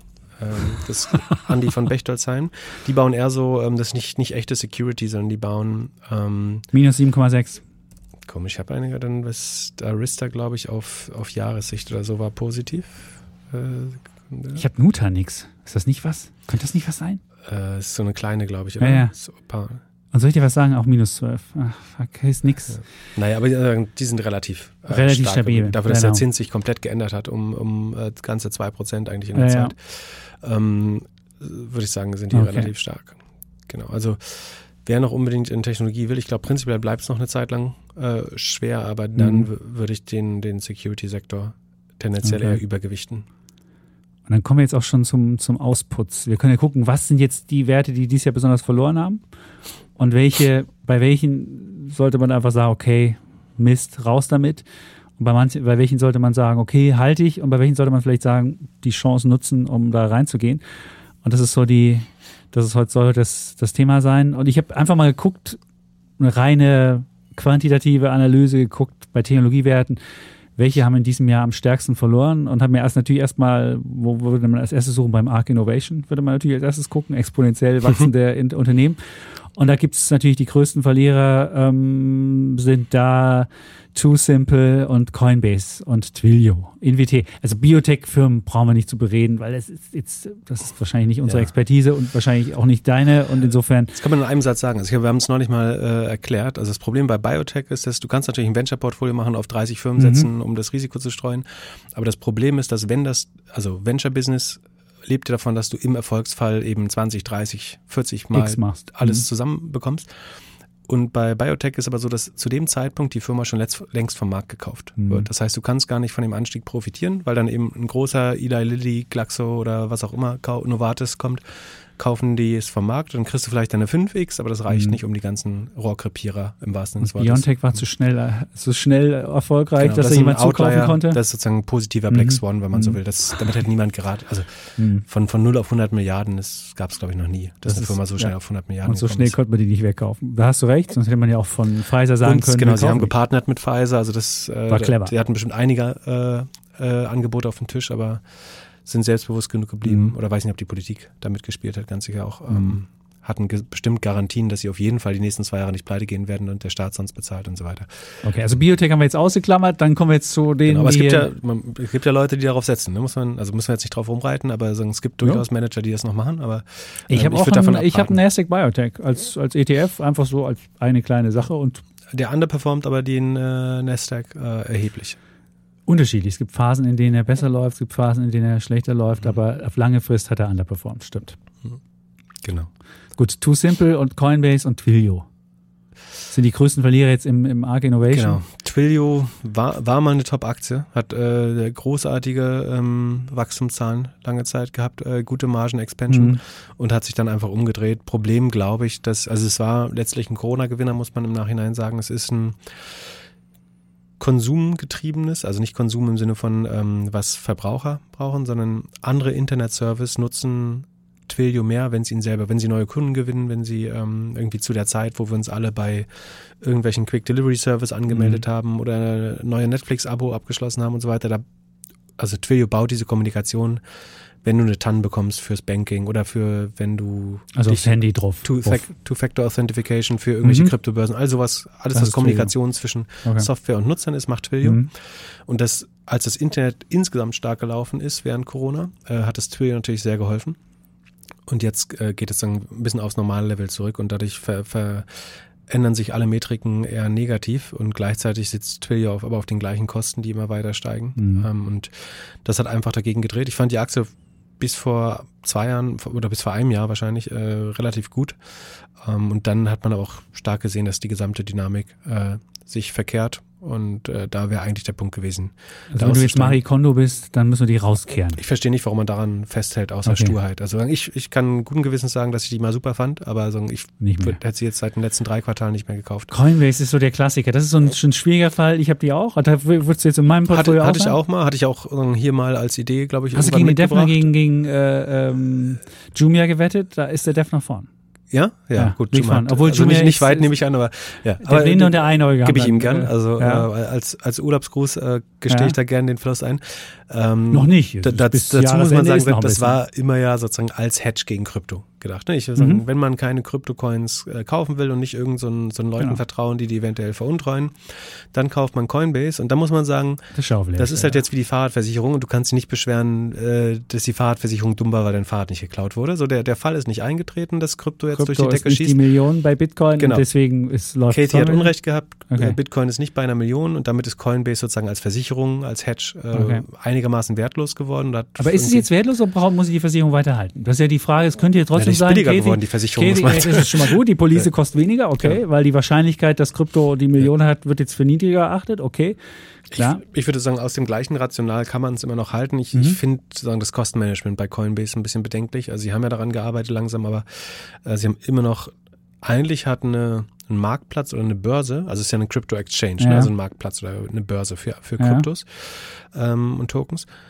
Und theoretisch hat die einen extrem hohen Operating Leverage und wird hochprofitabel in Boomphasen. Und leider, wie bei jeder anderen Börse, Klar. kämpft sie aber eigentlich auch mit den Fixkosten, wenn es mal nicht gut läuft. Und hier kommt halt dazu, dass die Fix, der Fixkostenblock so unwahrscheinlich hoch ist äh, bei, bei Coinbase, dass es wirklich schwer ist, das durch einen weiteren Krypto Die Frage ist, ist es fix? Wenn du Leute, wenn du, wenn du Mitarbeiterinnen und Mitarbeiter entlassen kannst und das nicht jetzt Bestandteil der, der, der Börse ist, dann ist es ja keine Fixkosten, sondern ist ja quasi ja, ja ich, ich meine, auch daran kann man arbeiten. Ne? Also es sind ja mhm. nicht Fixkosten, es ist nicht die Wohnung und nicht der Zugang zum Markt, der so viel mhm. kostet, sondern es sind äh, unheimlich viele Entwickler, äh, mhm. die sie beschäftigen.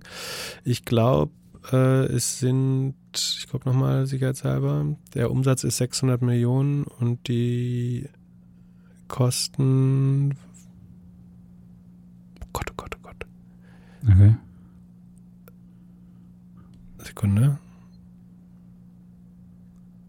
Es gibt ein kleines retardierendes Moment. Äh, ich verstehe gerade meine eigene Tafel hier nicht. Gut. Ich muss ganz kurz mal gucken, wo die. Wir können. Was, was willst du denn für eine, für eine Zahl haben? Ich könnte sie auch hier äh, versuchen. Die operativen Kosten hatte ich so mit 1,6 Milliarden im Kopf, aber ich weiß nicht mehr, ob das äh, Ach da, Total OPEX. 1,1 sind es noch. Genau, es war mhm. mal 1,6, das sind das schön. Es sind 1,15 Milliarden. Und das sind eben so, last, wenn ich jetzt die letzten zwölf Monate nehme, haben sie 6,3 Milliarden an Kosten im Jahr. Das ist zu viel. Also sie hatten mal den Umsatz, um das zu rechtfertigen. Aber da müssen jetzt eigentlich die Hälfte der Kosten mindestens weg, damit sie auf den nächsten äh, Krypto-Sommer irgendwie warten können, falls der käme. Und deswegen, Wie lange wird man der, kann sagen, die Versicherung ist billiger geworden, aber ich finde das Kostenmanagement schon ein bisschen bedenklich. Okay, aber es gibt ja nichts. Hast du eine andere, hast du eine andere ich Idee? Ich habe auch keine die, Alternative. Die, Kryptoversicherung? Man, also man kann sich irgendwie ein paar Bitcoins irgendwo hinlegen natürlich, wenn man das möchte, aber auch das hat ja Haltekosten und so weiter. Ja. Ähm, von daher von, von, von, den handelbaren Werten ist es, du kannst okay. äh, so ein Bison-Bitcoin oder so irgendwas so ein, so ein ETP, ETP kaufen, genau. genau. Und die werden jetzt ähm. neuerdings, auch das hat mir Erik vorhin erzählt, werden die steuerlich genauso behandelt wie physische Bitcoin. Ah ja.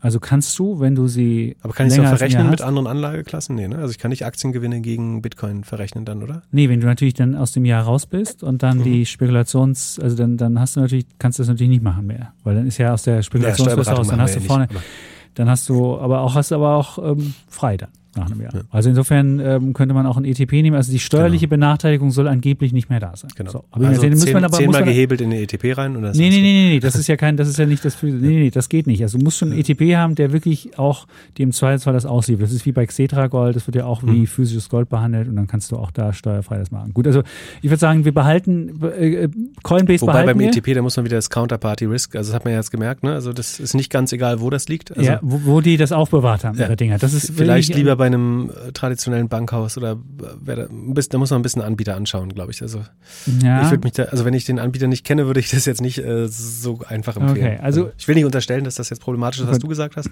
aber inzwischen sollte man gelernt haben, dass man Also wo, wenn- wo die Münzen liegen, your Genau. coin, your, du weißt, your, your key, your coin, not your key, Genau. not your coin. Wir kennen jetzt. Genau, äh, und da ist ja ein virtualisiertes Recht quasi, Ja. oder wie es, äh, weiß ich, wir müssen Ja. jetzt nicht erläutern, aber Gut, jetzt müssen wir, jetzt in, in, der, in der Geschichte, ich würde sagen, jetzt Genau. machen wir einfach so, so, eine, so eine Lightning Round. was macht Too Simple nochmal? Die machen äh, dieses Truck, äh, Genau, Self-Driving. Self-Driving Truck. Also es ist nicht so, dass du dann ein Führerhaus vorne dran baust, sondern einfach ein Self-Driving-System baust du dann ein, dann fährt das Ding selbst. Äh, Gab es da nicht das Problem mit den, Es gab da ein paar Skandale. War Ja, jetzt, dass äh, der, der eine Gründer eine Ja. Firma in China gebaut hat und die das, äh, ja. ist minus man- 94. Gut, Da würde ich sagen, das ist, äh, sagen, wenn man Fondsmanager ist, dann schmeißt man das beim Window Dressing Ende des okay. Jahres raus. Und wenn man privater ist auch. dann Gut. ist das Frühjahrsputzmaterial. Habe ich verstanden, Ja. kriegen wir raus. Unity-Software, klassischer Fall, angeblich Unity, Metaverse bauen, äh, da kann ich mein Metaverse bauen, geile Aktie, minus 75, was sagst du? Overhyped auf den Boden gekommen. Wenn man an Metaverse glaubt, dann kann man, glaube ich, so eine Wette mit ein bisschen Roblox, ein bisschen Ja. Unity, vielleicht Meta machen. Okay. Ich glaube nicht dran und ich, ähm, die war einfach so teuer, äh, als Ja. alle glaubten, das wäre ein gutes Metaverse-Play. Okay. Es ist so ein bisschen Story-Stock für mich. Okay, Story Stock, Habe jetzt äh, die Zahlen aber nicht vor mir, deswegen kann ich nicht. UiPath, Äh, weg. Die iPads Okay, hat, noch, brauchen hat, noch wir nie, nicht hat noch nie Sinn Roblox, gemacht. Roblox hast du schon gesagt, eben die wollen wir in die Sachen mit äh, drin lassen. Dann haben wir Block, also früher Square, Square, glaube ich, ist ja. fairer bewertet inzwischen. Äh, minus find- 62 Prozent diesen Jahr. Also das große Risiko ist langfristig dass die großen zwei Plattformen, Google und Apple, ob die nicht Mhm. besser Payment machen können. Aber ich, ich habe Square, ich halte die selber. Es wäre jetzt okay. verlogen zu sagen, ich finde die doof. Also bei mir überleben sie auf jeden Fall das Jahr. Okay, du, wenn du zukaufen willst, könntest du auch noch sagen. Also wenn jemand hätte, ich, hätte ich Liquidität, würde ich das so gewichten, dass ich auch einen Teil wieder Square kaufen würde. okay. Robin Hood, minus äh, 48 nur noch. Hätte ich im Leben nicht besessen. Ich weiß jetzt Willst nicht. auch heute nicht. Nee, also wie gesagt, da verdienst du dein Geld größtenteils mit Margin Trading und Okay. äh, Krypto und äh, Optionshandel. Das ist so ein bisschen wie Tabakkonzern für mich. Okay, Tesla hatten wir schon, das wolltest du, aber wenn du es jetzt hättest, würdest du was machen? Tesla? Ja? Würde ich verkaufen. Okay, also jetzt, äh, das wird rausgekehrt. Also jetzt nicht, nicht ideologisch, sondern wirklich, Ja, weil ich ich glaube, dass es immer noch überbewertet ist. Ich glaube, Tesla sah nie besser aus als heute, Mhm. sondern die hat, werden tendenziell immer, immer besser von den Zahlen. Äh, gar keine Frage und auch Respekt davor, aber äh, würde ich trotzdem nicht besetzen wollen auf dem jetzigen Preis. Jetzt kommen wir in die Cloud-Ecke, Cloud Computing. Da habe ich einfach mal den Wisdom Tree Cloud Computing angeguckt und da mal geguckt, was so die größten Verluste da waren. Also wir sind jetzt bei Cathy Wood weg. Also was wir jetzt nennen, ist jetzt nicht Cathy Wood. Okta, minus 78. Was ist damit? Äh, muss ich ganz kurz in meine Tabelle schauen. Ich weiß, dass sie auch Deceleration hatten beim Wachstum sehr stark. Ähm, also Wa Umsatzwachstum ist von 60 auf 43 runter und sie haben, glaube ich, die Kosten nicht im Griff, aber es Mhm. ist auch schwer, das so schnell runterzufahren. Die Kosten, oh, sind zuletzt nur, ach nee, da gab es auch so einen Sondereffekt, aber davor sind es noch mit 90 Prozent gewachsen, die Kosten. Ähm, ist eigentlich ein gutes Unternehmen, aber sind jetzt brutal aus der Rule of 40 raus. Würde ich so auf beobachten. Also würdest du halten. Wenn du es hast, würdest du Ich es habe die halten? Q3-Zahlen noch nicht. Sind die schon raus? Ähm, Nee, die kommen diese Woche. Achso, genau. Ja. Ich würde es nach dem Q3 entscheiden, aber ähm, kann man will keine, also kann man irgendwo bestimmt dann hören, meine Meinung dazu, aber Ah, okay. ähm, ist noch zu früh zu sagen. Sieht aber tendenziell äh, sieht's aus, als würde ich sie eher rausschmeißen. Habe ich aber mehr sehr gemocht, aber Mhm. muss, man muss sich halt auch der Realität dann beugen, wenn die Zahlen schlechter werden. Shopify. Haben ja ein grandioses äh, Black Ähm, Friday. Äh, Ist eine spannende Shopify? Firma, spannende Aktie, Ja. aber ich glaube, die kriegt man nochmal günstiger, weil E-Commerce nächstes Jahr noch schwierig wird. Mhm. Aber irgendwann nächstes Jahr wird der Tiefpunkt kommen, an dem man auch eine Shopify wieder kaufen Okay. kann, vielleicht. DocuSign. Oh, Minus äh, 70. hing, ist so ein bisschen Value Stock, hängt also sehr an der Bewertung. Müsste ich mal gucken, was Multiple ist. Sekunde. Äh, für vier, fünf Mal würde ich sie kaufen. Ich befürchte, aber sie kosten noch neunmal. Okay. Äh, Sekunde. Was willst du haben in Umsatz oder was für ein Multiple? Mhm, Umsatz, ja. So. Also bei vier würde ich nachdenken, wobei. Äh, ach, kosten 3,9 tatsächlich, gut geschätzt. Du Ähm, der, der Markt ist effizient, wenn er so denkt wie ich, nein. Ähm, ich gucke mal ganz kurz. Sie wachsen noch mit 20 Prozent, ist gar nicht so schlecht. Und konvertieren ungefähr äh, 22 Prozent oder so in Cashflow. Hm, Hm. Und drehen jetzt ins Plus. ja, also mir nicht, äh, nicht aufregend genug, aber ich würde es auf keinen Fall jetzt rausschmeißen. Okay, auf, also dem, auf, auf dem Preis ist fair bewertet. Ne? Also das fünfmal Ja. äh, 25 Mal Price Earnings und es wächst auch noch ein bisschen Oh. und der, der operative Hebel, den scheint es wieder zu geben, finde ich, kann man schon mal überlegen. Atlassian. Ähm, Müsste ich mir auch nochmal neu angucken, aber tendenziell war ich vom Management nicht so überzeugt. Ich mag das Produkt äh, nicht. Es hat schöne Modes und irgendwie wollen es alle immer trotzdem weiter benutzen, aber ich finde, die haben nicht genug aus Corona gemacht. Da hätten Mhm. sie schneller wachsen müssen. Und also sie sind während Corona nicht gewachsen und fallen jetzt aber trotzdem ab. Ist meine Dieses komische. Jira oder wie das Ding heißt? Ist sind Genau, das die? genau. Oh, Musstest du das mal das, nutzen? Das Ja. muss ich einmal benutzen. Das war der Pain, weil ich kein Entwickler bin. Und ich musste einmal da irgendein Ticket, irgendeinen Mist schreiben. Ich habe es nicht verstanden. Aber da sind die Zahlen auch noch nicht raus, oder? Doch, sind gekommen, äh, oder? Ich, die waren total schlecht Anfang November. Die waren so grottig, da fiel der gesamte ich Cloud-Aktienbereich. sehe gerade, die muss, ich- da muss ich noch Hausaufgaben machen. Die sind, Die sind richtig gefallen. Die sind richtig gefallen. Die haben, ja. Kürzel Team. Ja, ja, genau. Ähm, achso, die haben so, äh, das, das Jahr endet im Juli, das heißt, das war das Q1. Mhm. Ah ja, wachsen noch mit 31 Prozent, aber das ist langsamer. Jetzt sind die so Und günstig. die Kosten vielleicht- wachsen aber mit fast 50 Prozent und Okay. drehen wieder negativ in die Marge. Ja, nee, Nee, drängt, drängt also sich nicht auf. Also die Strengen Sie werden, nicht auf. die werden sich nicht mehr beschleunigen beim Wachstum. Also willst du, willst du halten oder willst du, willst du raus? Marie Kondo, wir Mm, müssen ja hier. eine Sekunde, ich muss noch auf den Cashflow gucken. Ah, der Cashflow ist schon ganz ordentlich. Ach, wer das Produkt mag und nutzt, der soll es, wer es gut findet. Also wer das Produkt nicht kennt, der sollte es nicht kaufen. Da, Okay. da wäre es mir viel schwer, jemandem zu erklären, warum er die Aktie haben muss. Gut. Äh, wenn jemand das selber nutzt und gut findet, dann glaube ich, werden die Cashflow positiv bei dann bleiben und die ne ich glaube, es wird die Nasdaq nicht underperformen vielleicht, aber obwohl. Okay. Mm, Hm. Es drängt sich Schwieriger Fall. Also, Ja. ähm. Unentschieden. aber jetzt kommt Mutual. Cloudflare, eine deiner Lieblingsaktien. Die habe ich sogar als Sparplan. Cloudflare Wird ist- immer billiger in meinem Ja, Sparplan. also je billiger es wird, desto gern mehr. Desto also mehr kaufen? äh, Ich habe ein sehr hohes Exposure in, in Cloudflare. Immer noch. Das ist so deine Jumia? Nein.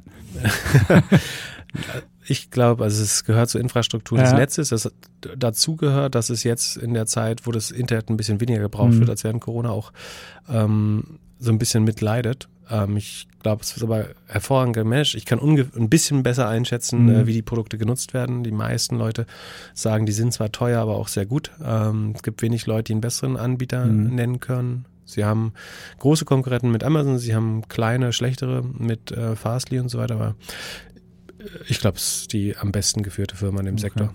Und äh, umso schöner, wenn man sie jetzt günstiger äh, bekommen kann. Okay, also sollte ich meinen Sparplan weiterlaufen lassen. Wenn du einen Sparplan drauf hast, Ja, ist es langfristig, glaube ja. ich, schlau, aber ich kann mich da mal irren natürlich. Okay. Datadog. Ähm, Habe ich auch eine Position, halte ich, ich gucke nochmal, wie das, die müssen auch noch reporten, sind auch noch nicht durch, das weiß ich zufällig. Ähm, ich gucke nochmal ganz kurz, wie stark, die verlangsamen sich auch natürlich, ähm, haben aber die, die Rohmarge oder den Brutto, Bruttoertrag äh, Mhm. schön hochgefahren. Ähm, wachsen noch mit 60 Prozent immerhin, aber es verlangsamt sich schon ganz ordentlich Haben die Zahlen gehabt? brutale Rutherford, die aber einen positiven Operating Cashflow, die zahlen auch relativ viel Share-Based Compensation und rutschen Okay. dadurch nach Gap ins Negative. Mhm. Ähm, die müssen so ein bisschen an den Kosten arbeiten. Also der Umsatz wächst nur mit 60 und die Kosten aber mit 75 oder 76. Das müssten noch ein bisschen besser in den Griff bekommen über die Zeit. Aber ich halte es prinzipiell für ein Produkt, ähm, was von den Anwendern und Anwenderinnen, glaube ich, geliebt wird. Und bleibt da bullish. Okay. Snowflake? Snowflake hat auch so ein bisschen eine schwierigere Zeit vor sich, weil es auch abhängig von der Nutzung ist, was man da, also der Umsatz ist abhängig von der Nutzung, es ist nicht nur Subscription Revenue oder es ist gar Mhm. kein Subscription Revenue. Ähm, das heißt, in einer konjunkturellen schwachen Phase leidet das Revenue auch ein bisschen. Ähm, langfristig ist aber eines der, der besten Unternehmen, glaube ich, durch das Modell, weil am Ende werden Leute immer mehr Daten verarbeiten. Die, die Revenue Retention, die so großartig ist, wird jetzt wahrscheinlich unter 170 fallen. Ähm, aber Sekunde, äh, ich gucke noch mal ganz kurz, aber ähm, also sie wachsen immer noch mit 83 Prozent, das wird sich ein bisschen verlangsamen. Rule of 40 ist 86. Ja, Net Revenue Retention fällt ein bisschen unter 170 Prozent jetzt, denke ich. Aber das, äh, die operativen Kosten wachsen nur noch mit 45, wenn ich es richtig sehe. Ähm, das ist schon mal gut. Die Topline quasi, also die, die Erwartungen sind nur 538 Millionen, das schaffen sie auf jeden Fall. Ich glaube, dass sie bei 575 bis 580 landen. Also Topline-Beat schaffen sie. Ähm, obwohl es äh, schwer ist, so zu wachsen wie vorher. Und ich glaube, Bottomline werden sie auch besser werden, weil sie schon das Kostenbewusstsein haben. Ähm, langfristig wird der Free Cashflow auch positiv sein. Da bin ich eigentlich nach wie vor Fan von. Also die halten Ähm, wir oder kaufen wir gleich zu? die würde ich jetzt ein neues Depot aufbauen oder würde ich neue Liquidität ähm, allokieren, dann würde ich da auch bei Snowflake wieder Geld ausgeben. Mhm.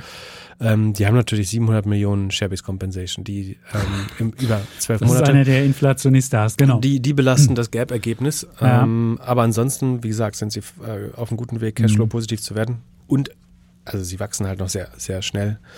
Und ich kenne nicht viele Leute, die eine bessere Lösung für, für die Herausforderung kennen, die, die Snowflake meistert. Also ich sehe jedes Startup, was noch einigermaßen groß wird, ähm, äh, eigentlich zu Snowflake umsteigen oder es irgendwann benutzen, äh, während sie wachsen. Ja.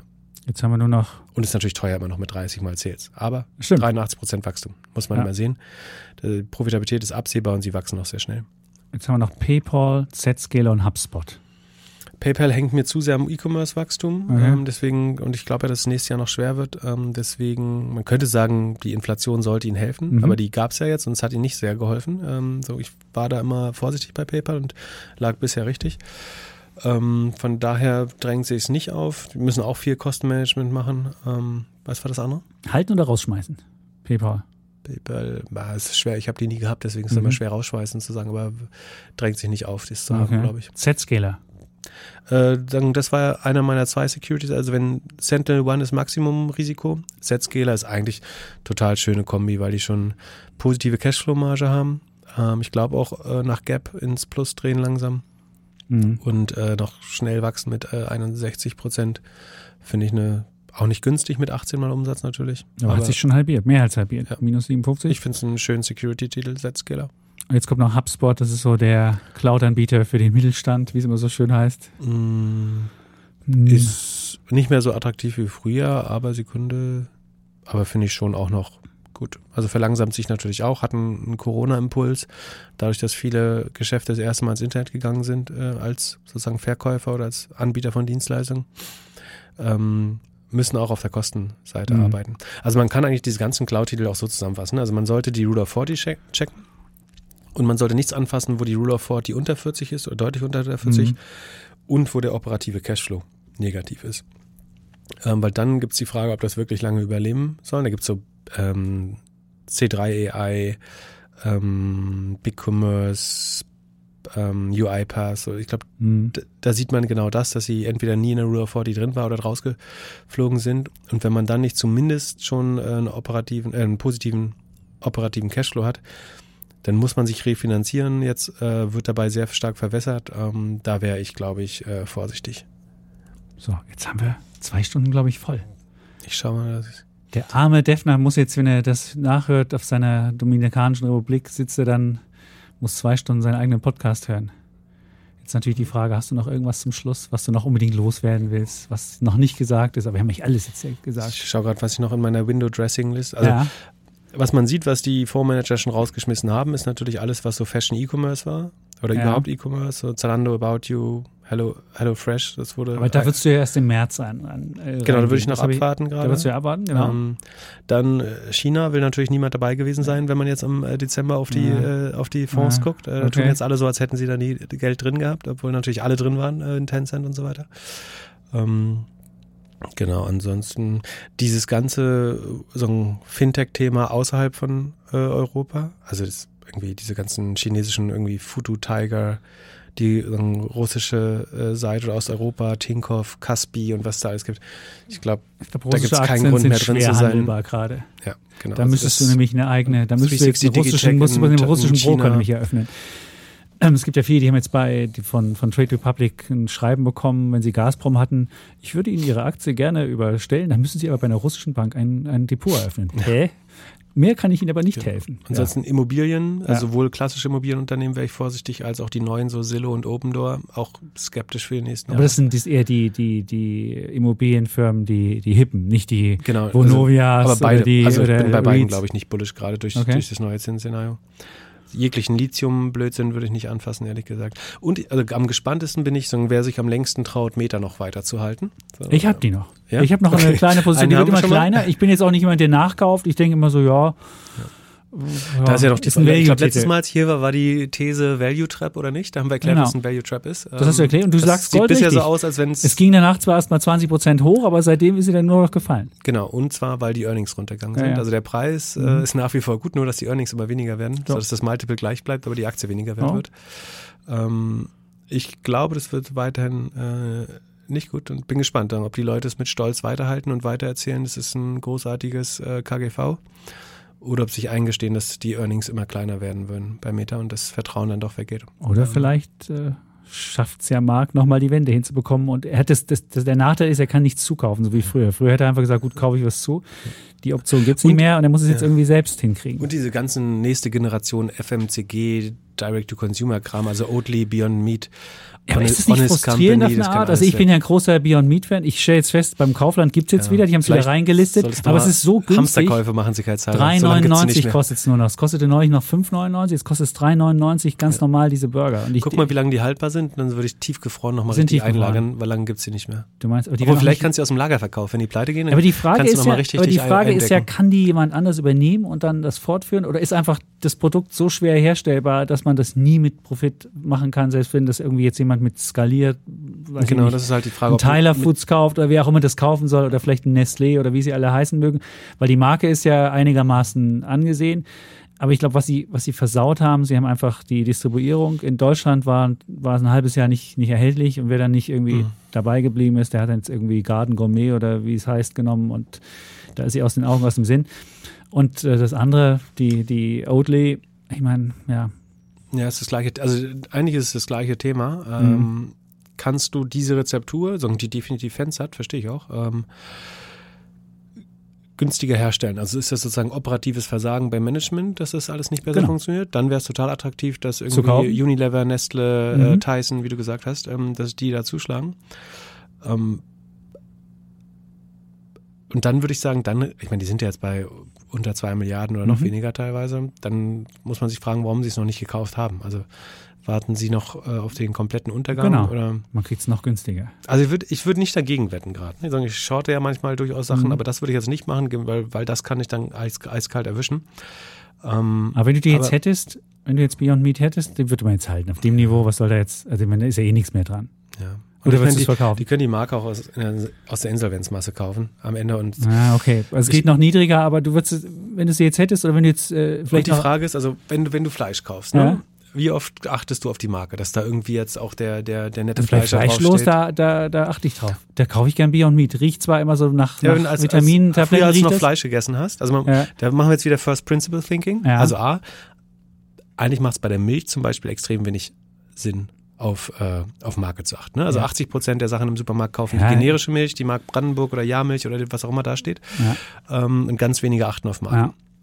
Ähm, und beim Fleisch würde ich sagen, du sagst ja auch, ich mit irgendwie Schweineschnitzel im Angebot. Also zumindest die Mehrzahl. Ne? Es gibt viele Mhm. Menschen, die das nicht mehr machen, ja, aber die 80 Prozent der Leute sagen immer noch, hier Schweinefilet 9,99 hätte ich gern. Ähm, und dann ganz langfristig muss ich fragen, warum sollte das bei sagen, Fleischersatzprodukten und Milchersatzprodukten, warum sollte es anders sein? Du kannst sagen, mit der Rezeptur kannst du da ein bisschen mixen und wirklich Flavor und die, die eigen, Mhm. den eigenen Geschmack reinbasteln, aber am Ende wird es vielleicht so selbstverständlich wie heute Milch und Fleisch, dass wir halt sagen, ich kaufe halt die Hafermilch vom, vom Netto oder vom Lidl Nee, oder ich kaufe die, Lidl, Alpro oder Vimondo, die schmeckt nicht. Das kann ich dir sagen. Also da bin ich, äh, die geht gar nicht. ja, aber ähm, es gleicht sich das ja auch doch junge, also auf jeden Fall sind die günstiger, die, die kaufen die, die besseren Platzierungen inzwischen. Also Oatly hat nicht zwangsläufig immer die bessere Platzierung, kann sich es nicht mehr leisten. Mhm. Ähm, die haben die besseren Margen, äh, definitiv. Ich glaube, es bleibt schwer. Aber wie gesagt, ich würde es ich würd's nicht shorten, weil es gibt immer das Restrisiko, dass jemand das übernimmt und dann kann es sich kurzfristig nochmal verdoppeln. Ähm, aber darauf wetten würde ich wiederum auch nicht. Also ich würde Okay. einfach das mir von der Seitenlinie anschauen und äh, tut mir leid, die, wenn die Marken untergehen würden. Also es sind auf jeden Fall so die, die, die Mäuse, die den Speck nicht Mhm. bekommen, sondern die zweite Maus kriegt den Speck. Die haben den Markt geebnet. Erschlossen Oatly und, und- Beyond Meat haben ja, unheimlich viel Geld in Marketing gestellt und, Und die viel, anderen können viel jetzt dafür ernten. getan. Ist auch gut. Und jetzt ernten andere Mhm. die Lorbeeren, genau. Noch einen Gruß an den Defner zum Schluss. Was willst du mit Jumia machen? Und dann müssen wir hier wirklich Schluss machen. Äh, bei Ju man könnte fast das ähnlich argumentieren, dass man sagt, die sind jetzt so günstig, dass jemand das vielleicht sich kaufen will. Äh, aber da würde ich auch sagen, funktioniert das Modell selbst mit neuem Geld? Das müsste schon eine ganz langfristige Wette sein. Vielleicht jemand aus China, der das fast so aus geopolitischem Interesse ähm, übernimmt. Die Seitenstraße ich mit Jumia. Ich, ja, also das wäre die, also die beste Erklärung, die ich hätte. Von Zahlen, das Management läuft gerade weg. Ähm, die Zahlen werden minimal besser, muss man sagen, aber immerhin es führt Kosten ein bisschen kein, reduziert. Genau, hm. aber es führt noch auf keinen grünen Pfad, äh, okay. glaube ich. Die, die Story ist eine schöne, wie auch bei den anderen Sachen, aber ich glaube, finanziell ist es einfach unheimlich schwer, das, das durchzuhalten. Muss man, okay. muss man sagen, wäre es eine andere Zeit mit niedrigen Zinsen oder Negativzinsen, dann kann sowas auch mal langfristig äh, dann trotzdem funktionieren. Jetzt, jetzt gerade wäre ich aber eher skeptisch. Okay, so. Philipp. Danke, dass du da warst. Es war, jetzt haben wir hier wirklich einmal Marie Kondo einmal durchgefeudelt. Ähm, jetzt haben wir die über zwei Stunden voll. Ihr habt dafür eine volle zwei Stunden mit, mit, mit Edutainment, Edu, okay, also alles, was man, was man wissen muss zu Aktien. Jetzt haben wir noch nicht die Aktien vom Wunderkind durchgegangen, aber muss ja auch noch mal irgendwas für einen anderen Tag noch bleiben. Danke, dass du da warst. Hat Sehr Spaß gern. gemacht und ähm, schöne Grüße an Dietmar äh, in Badehose, hoffe ich. Jetzt müssen wir wieder zum Schluss machen. Du wird weißt, ein Badehose-Foto vielleicht auf Instagram nee, posten für uns? Macht, nicht, macht immer nur, wenn, er, wenn er guckt er immer so, nee, und, das wird er nicht machen. Aber wird immer, guckt nur der Kopf noch raus und dann unter Wasser ist dann Na, vielleicht immerhin. was anderes. Aber da würde ich mich freuen. Immerhin. Würdest du machen? Okay. Würde ich mich freuen. Gut, dann sagen wir, wir bleiben wie immer, wir sagen Tschüss und Ersatzbulle und Bär, Klöckner, Klöckner. und Chapitz. Tschüss.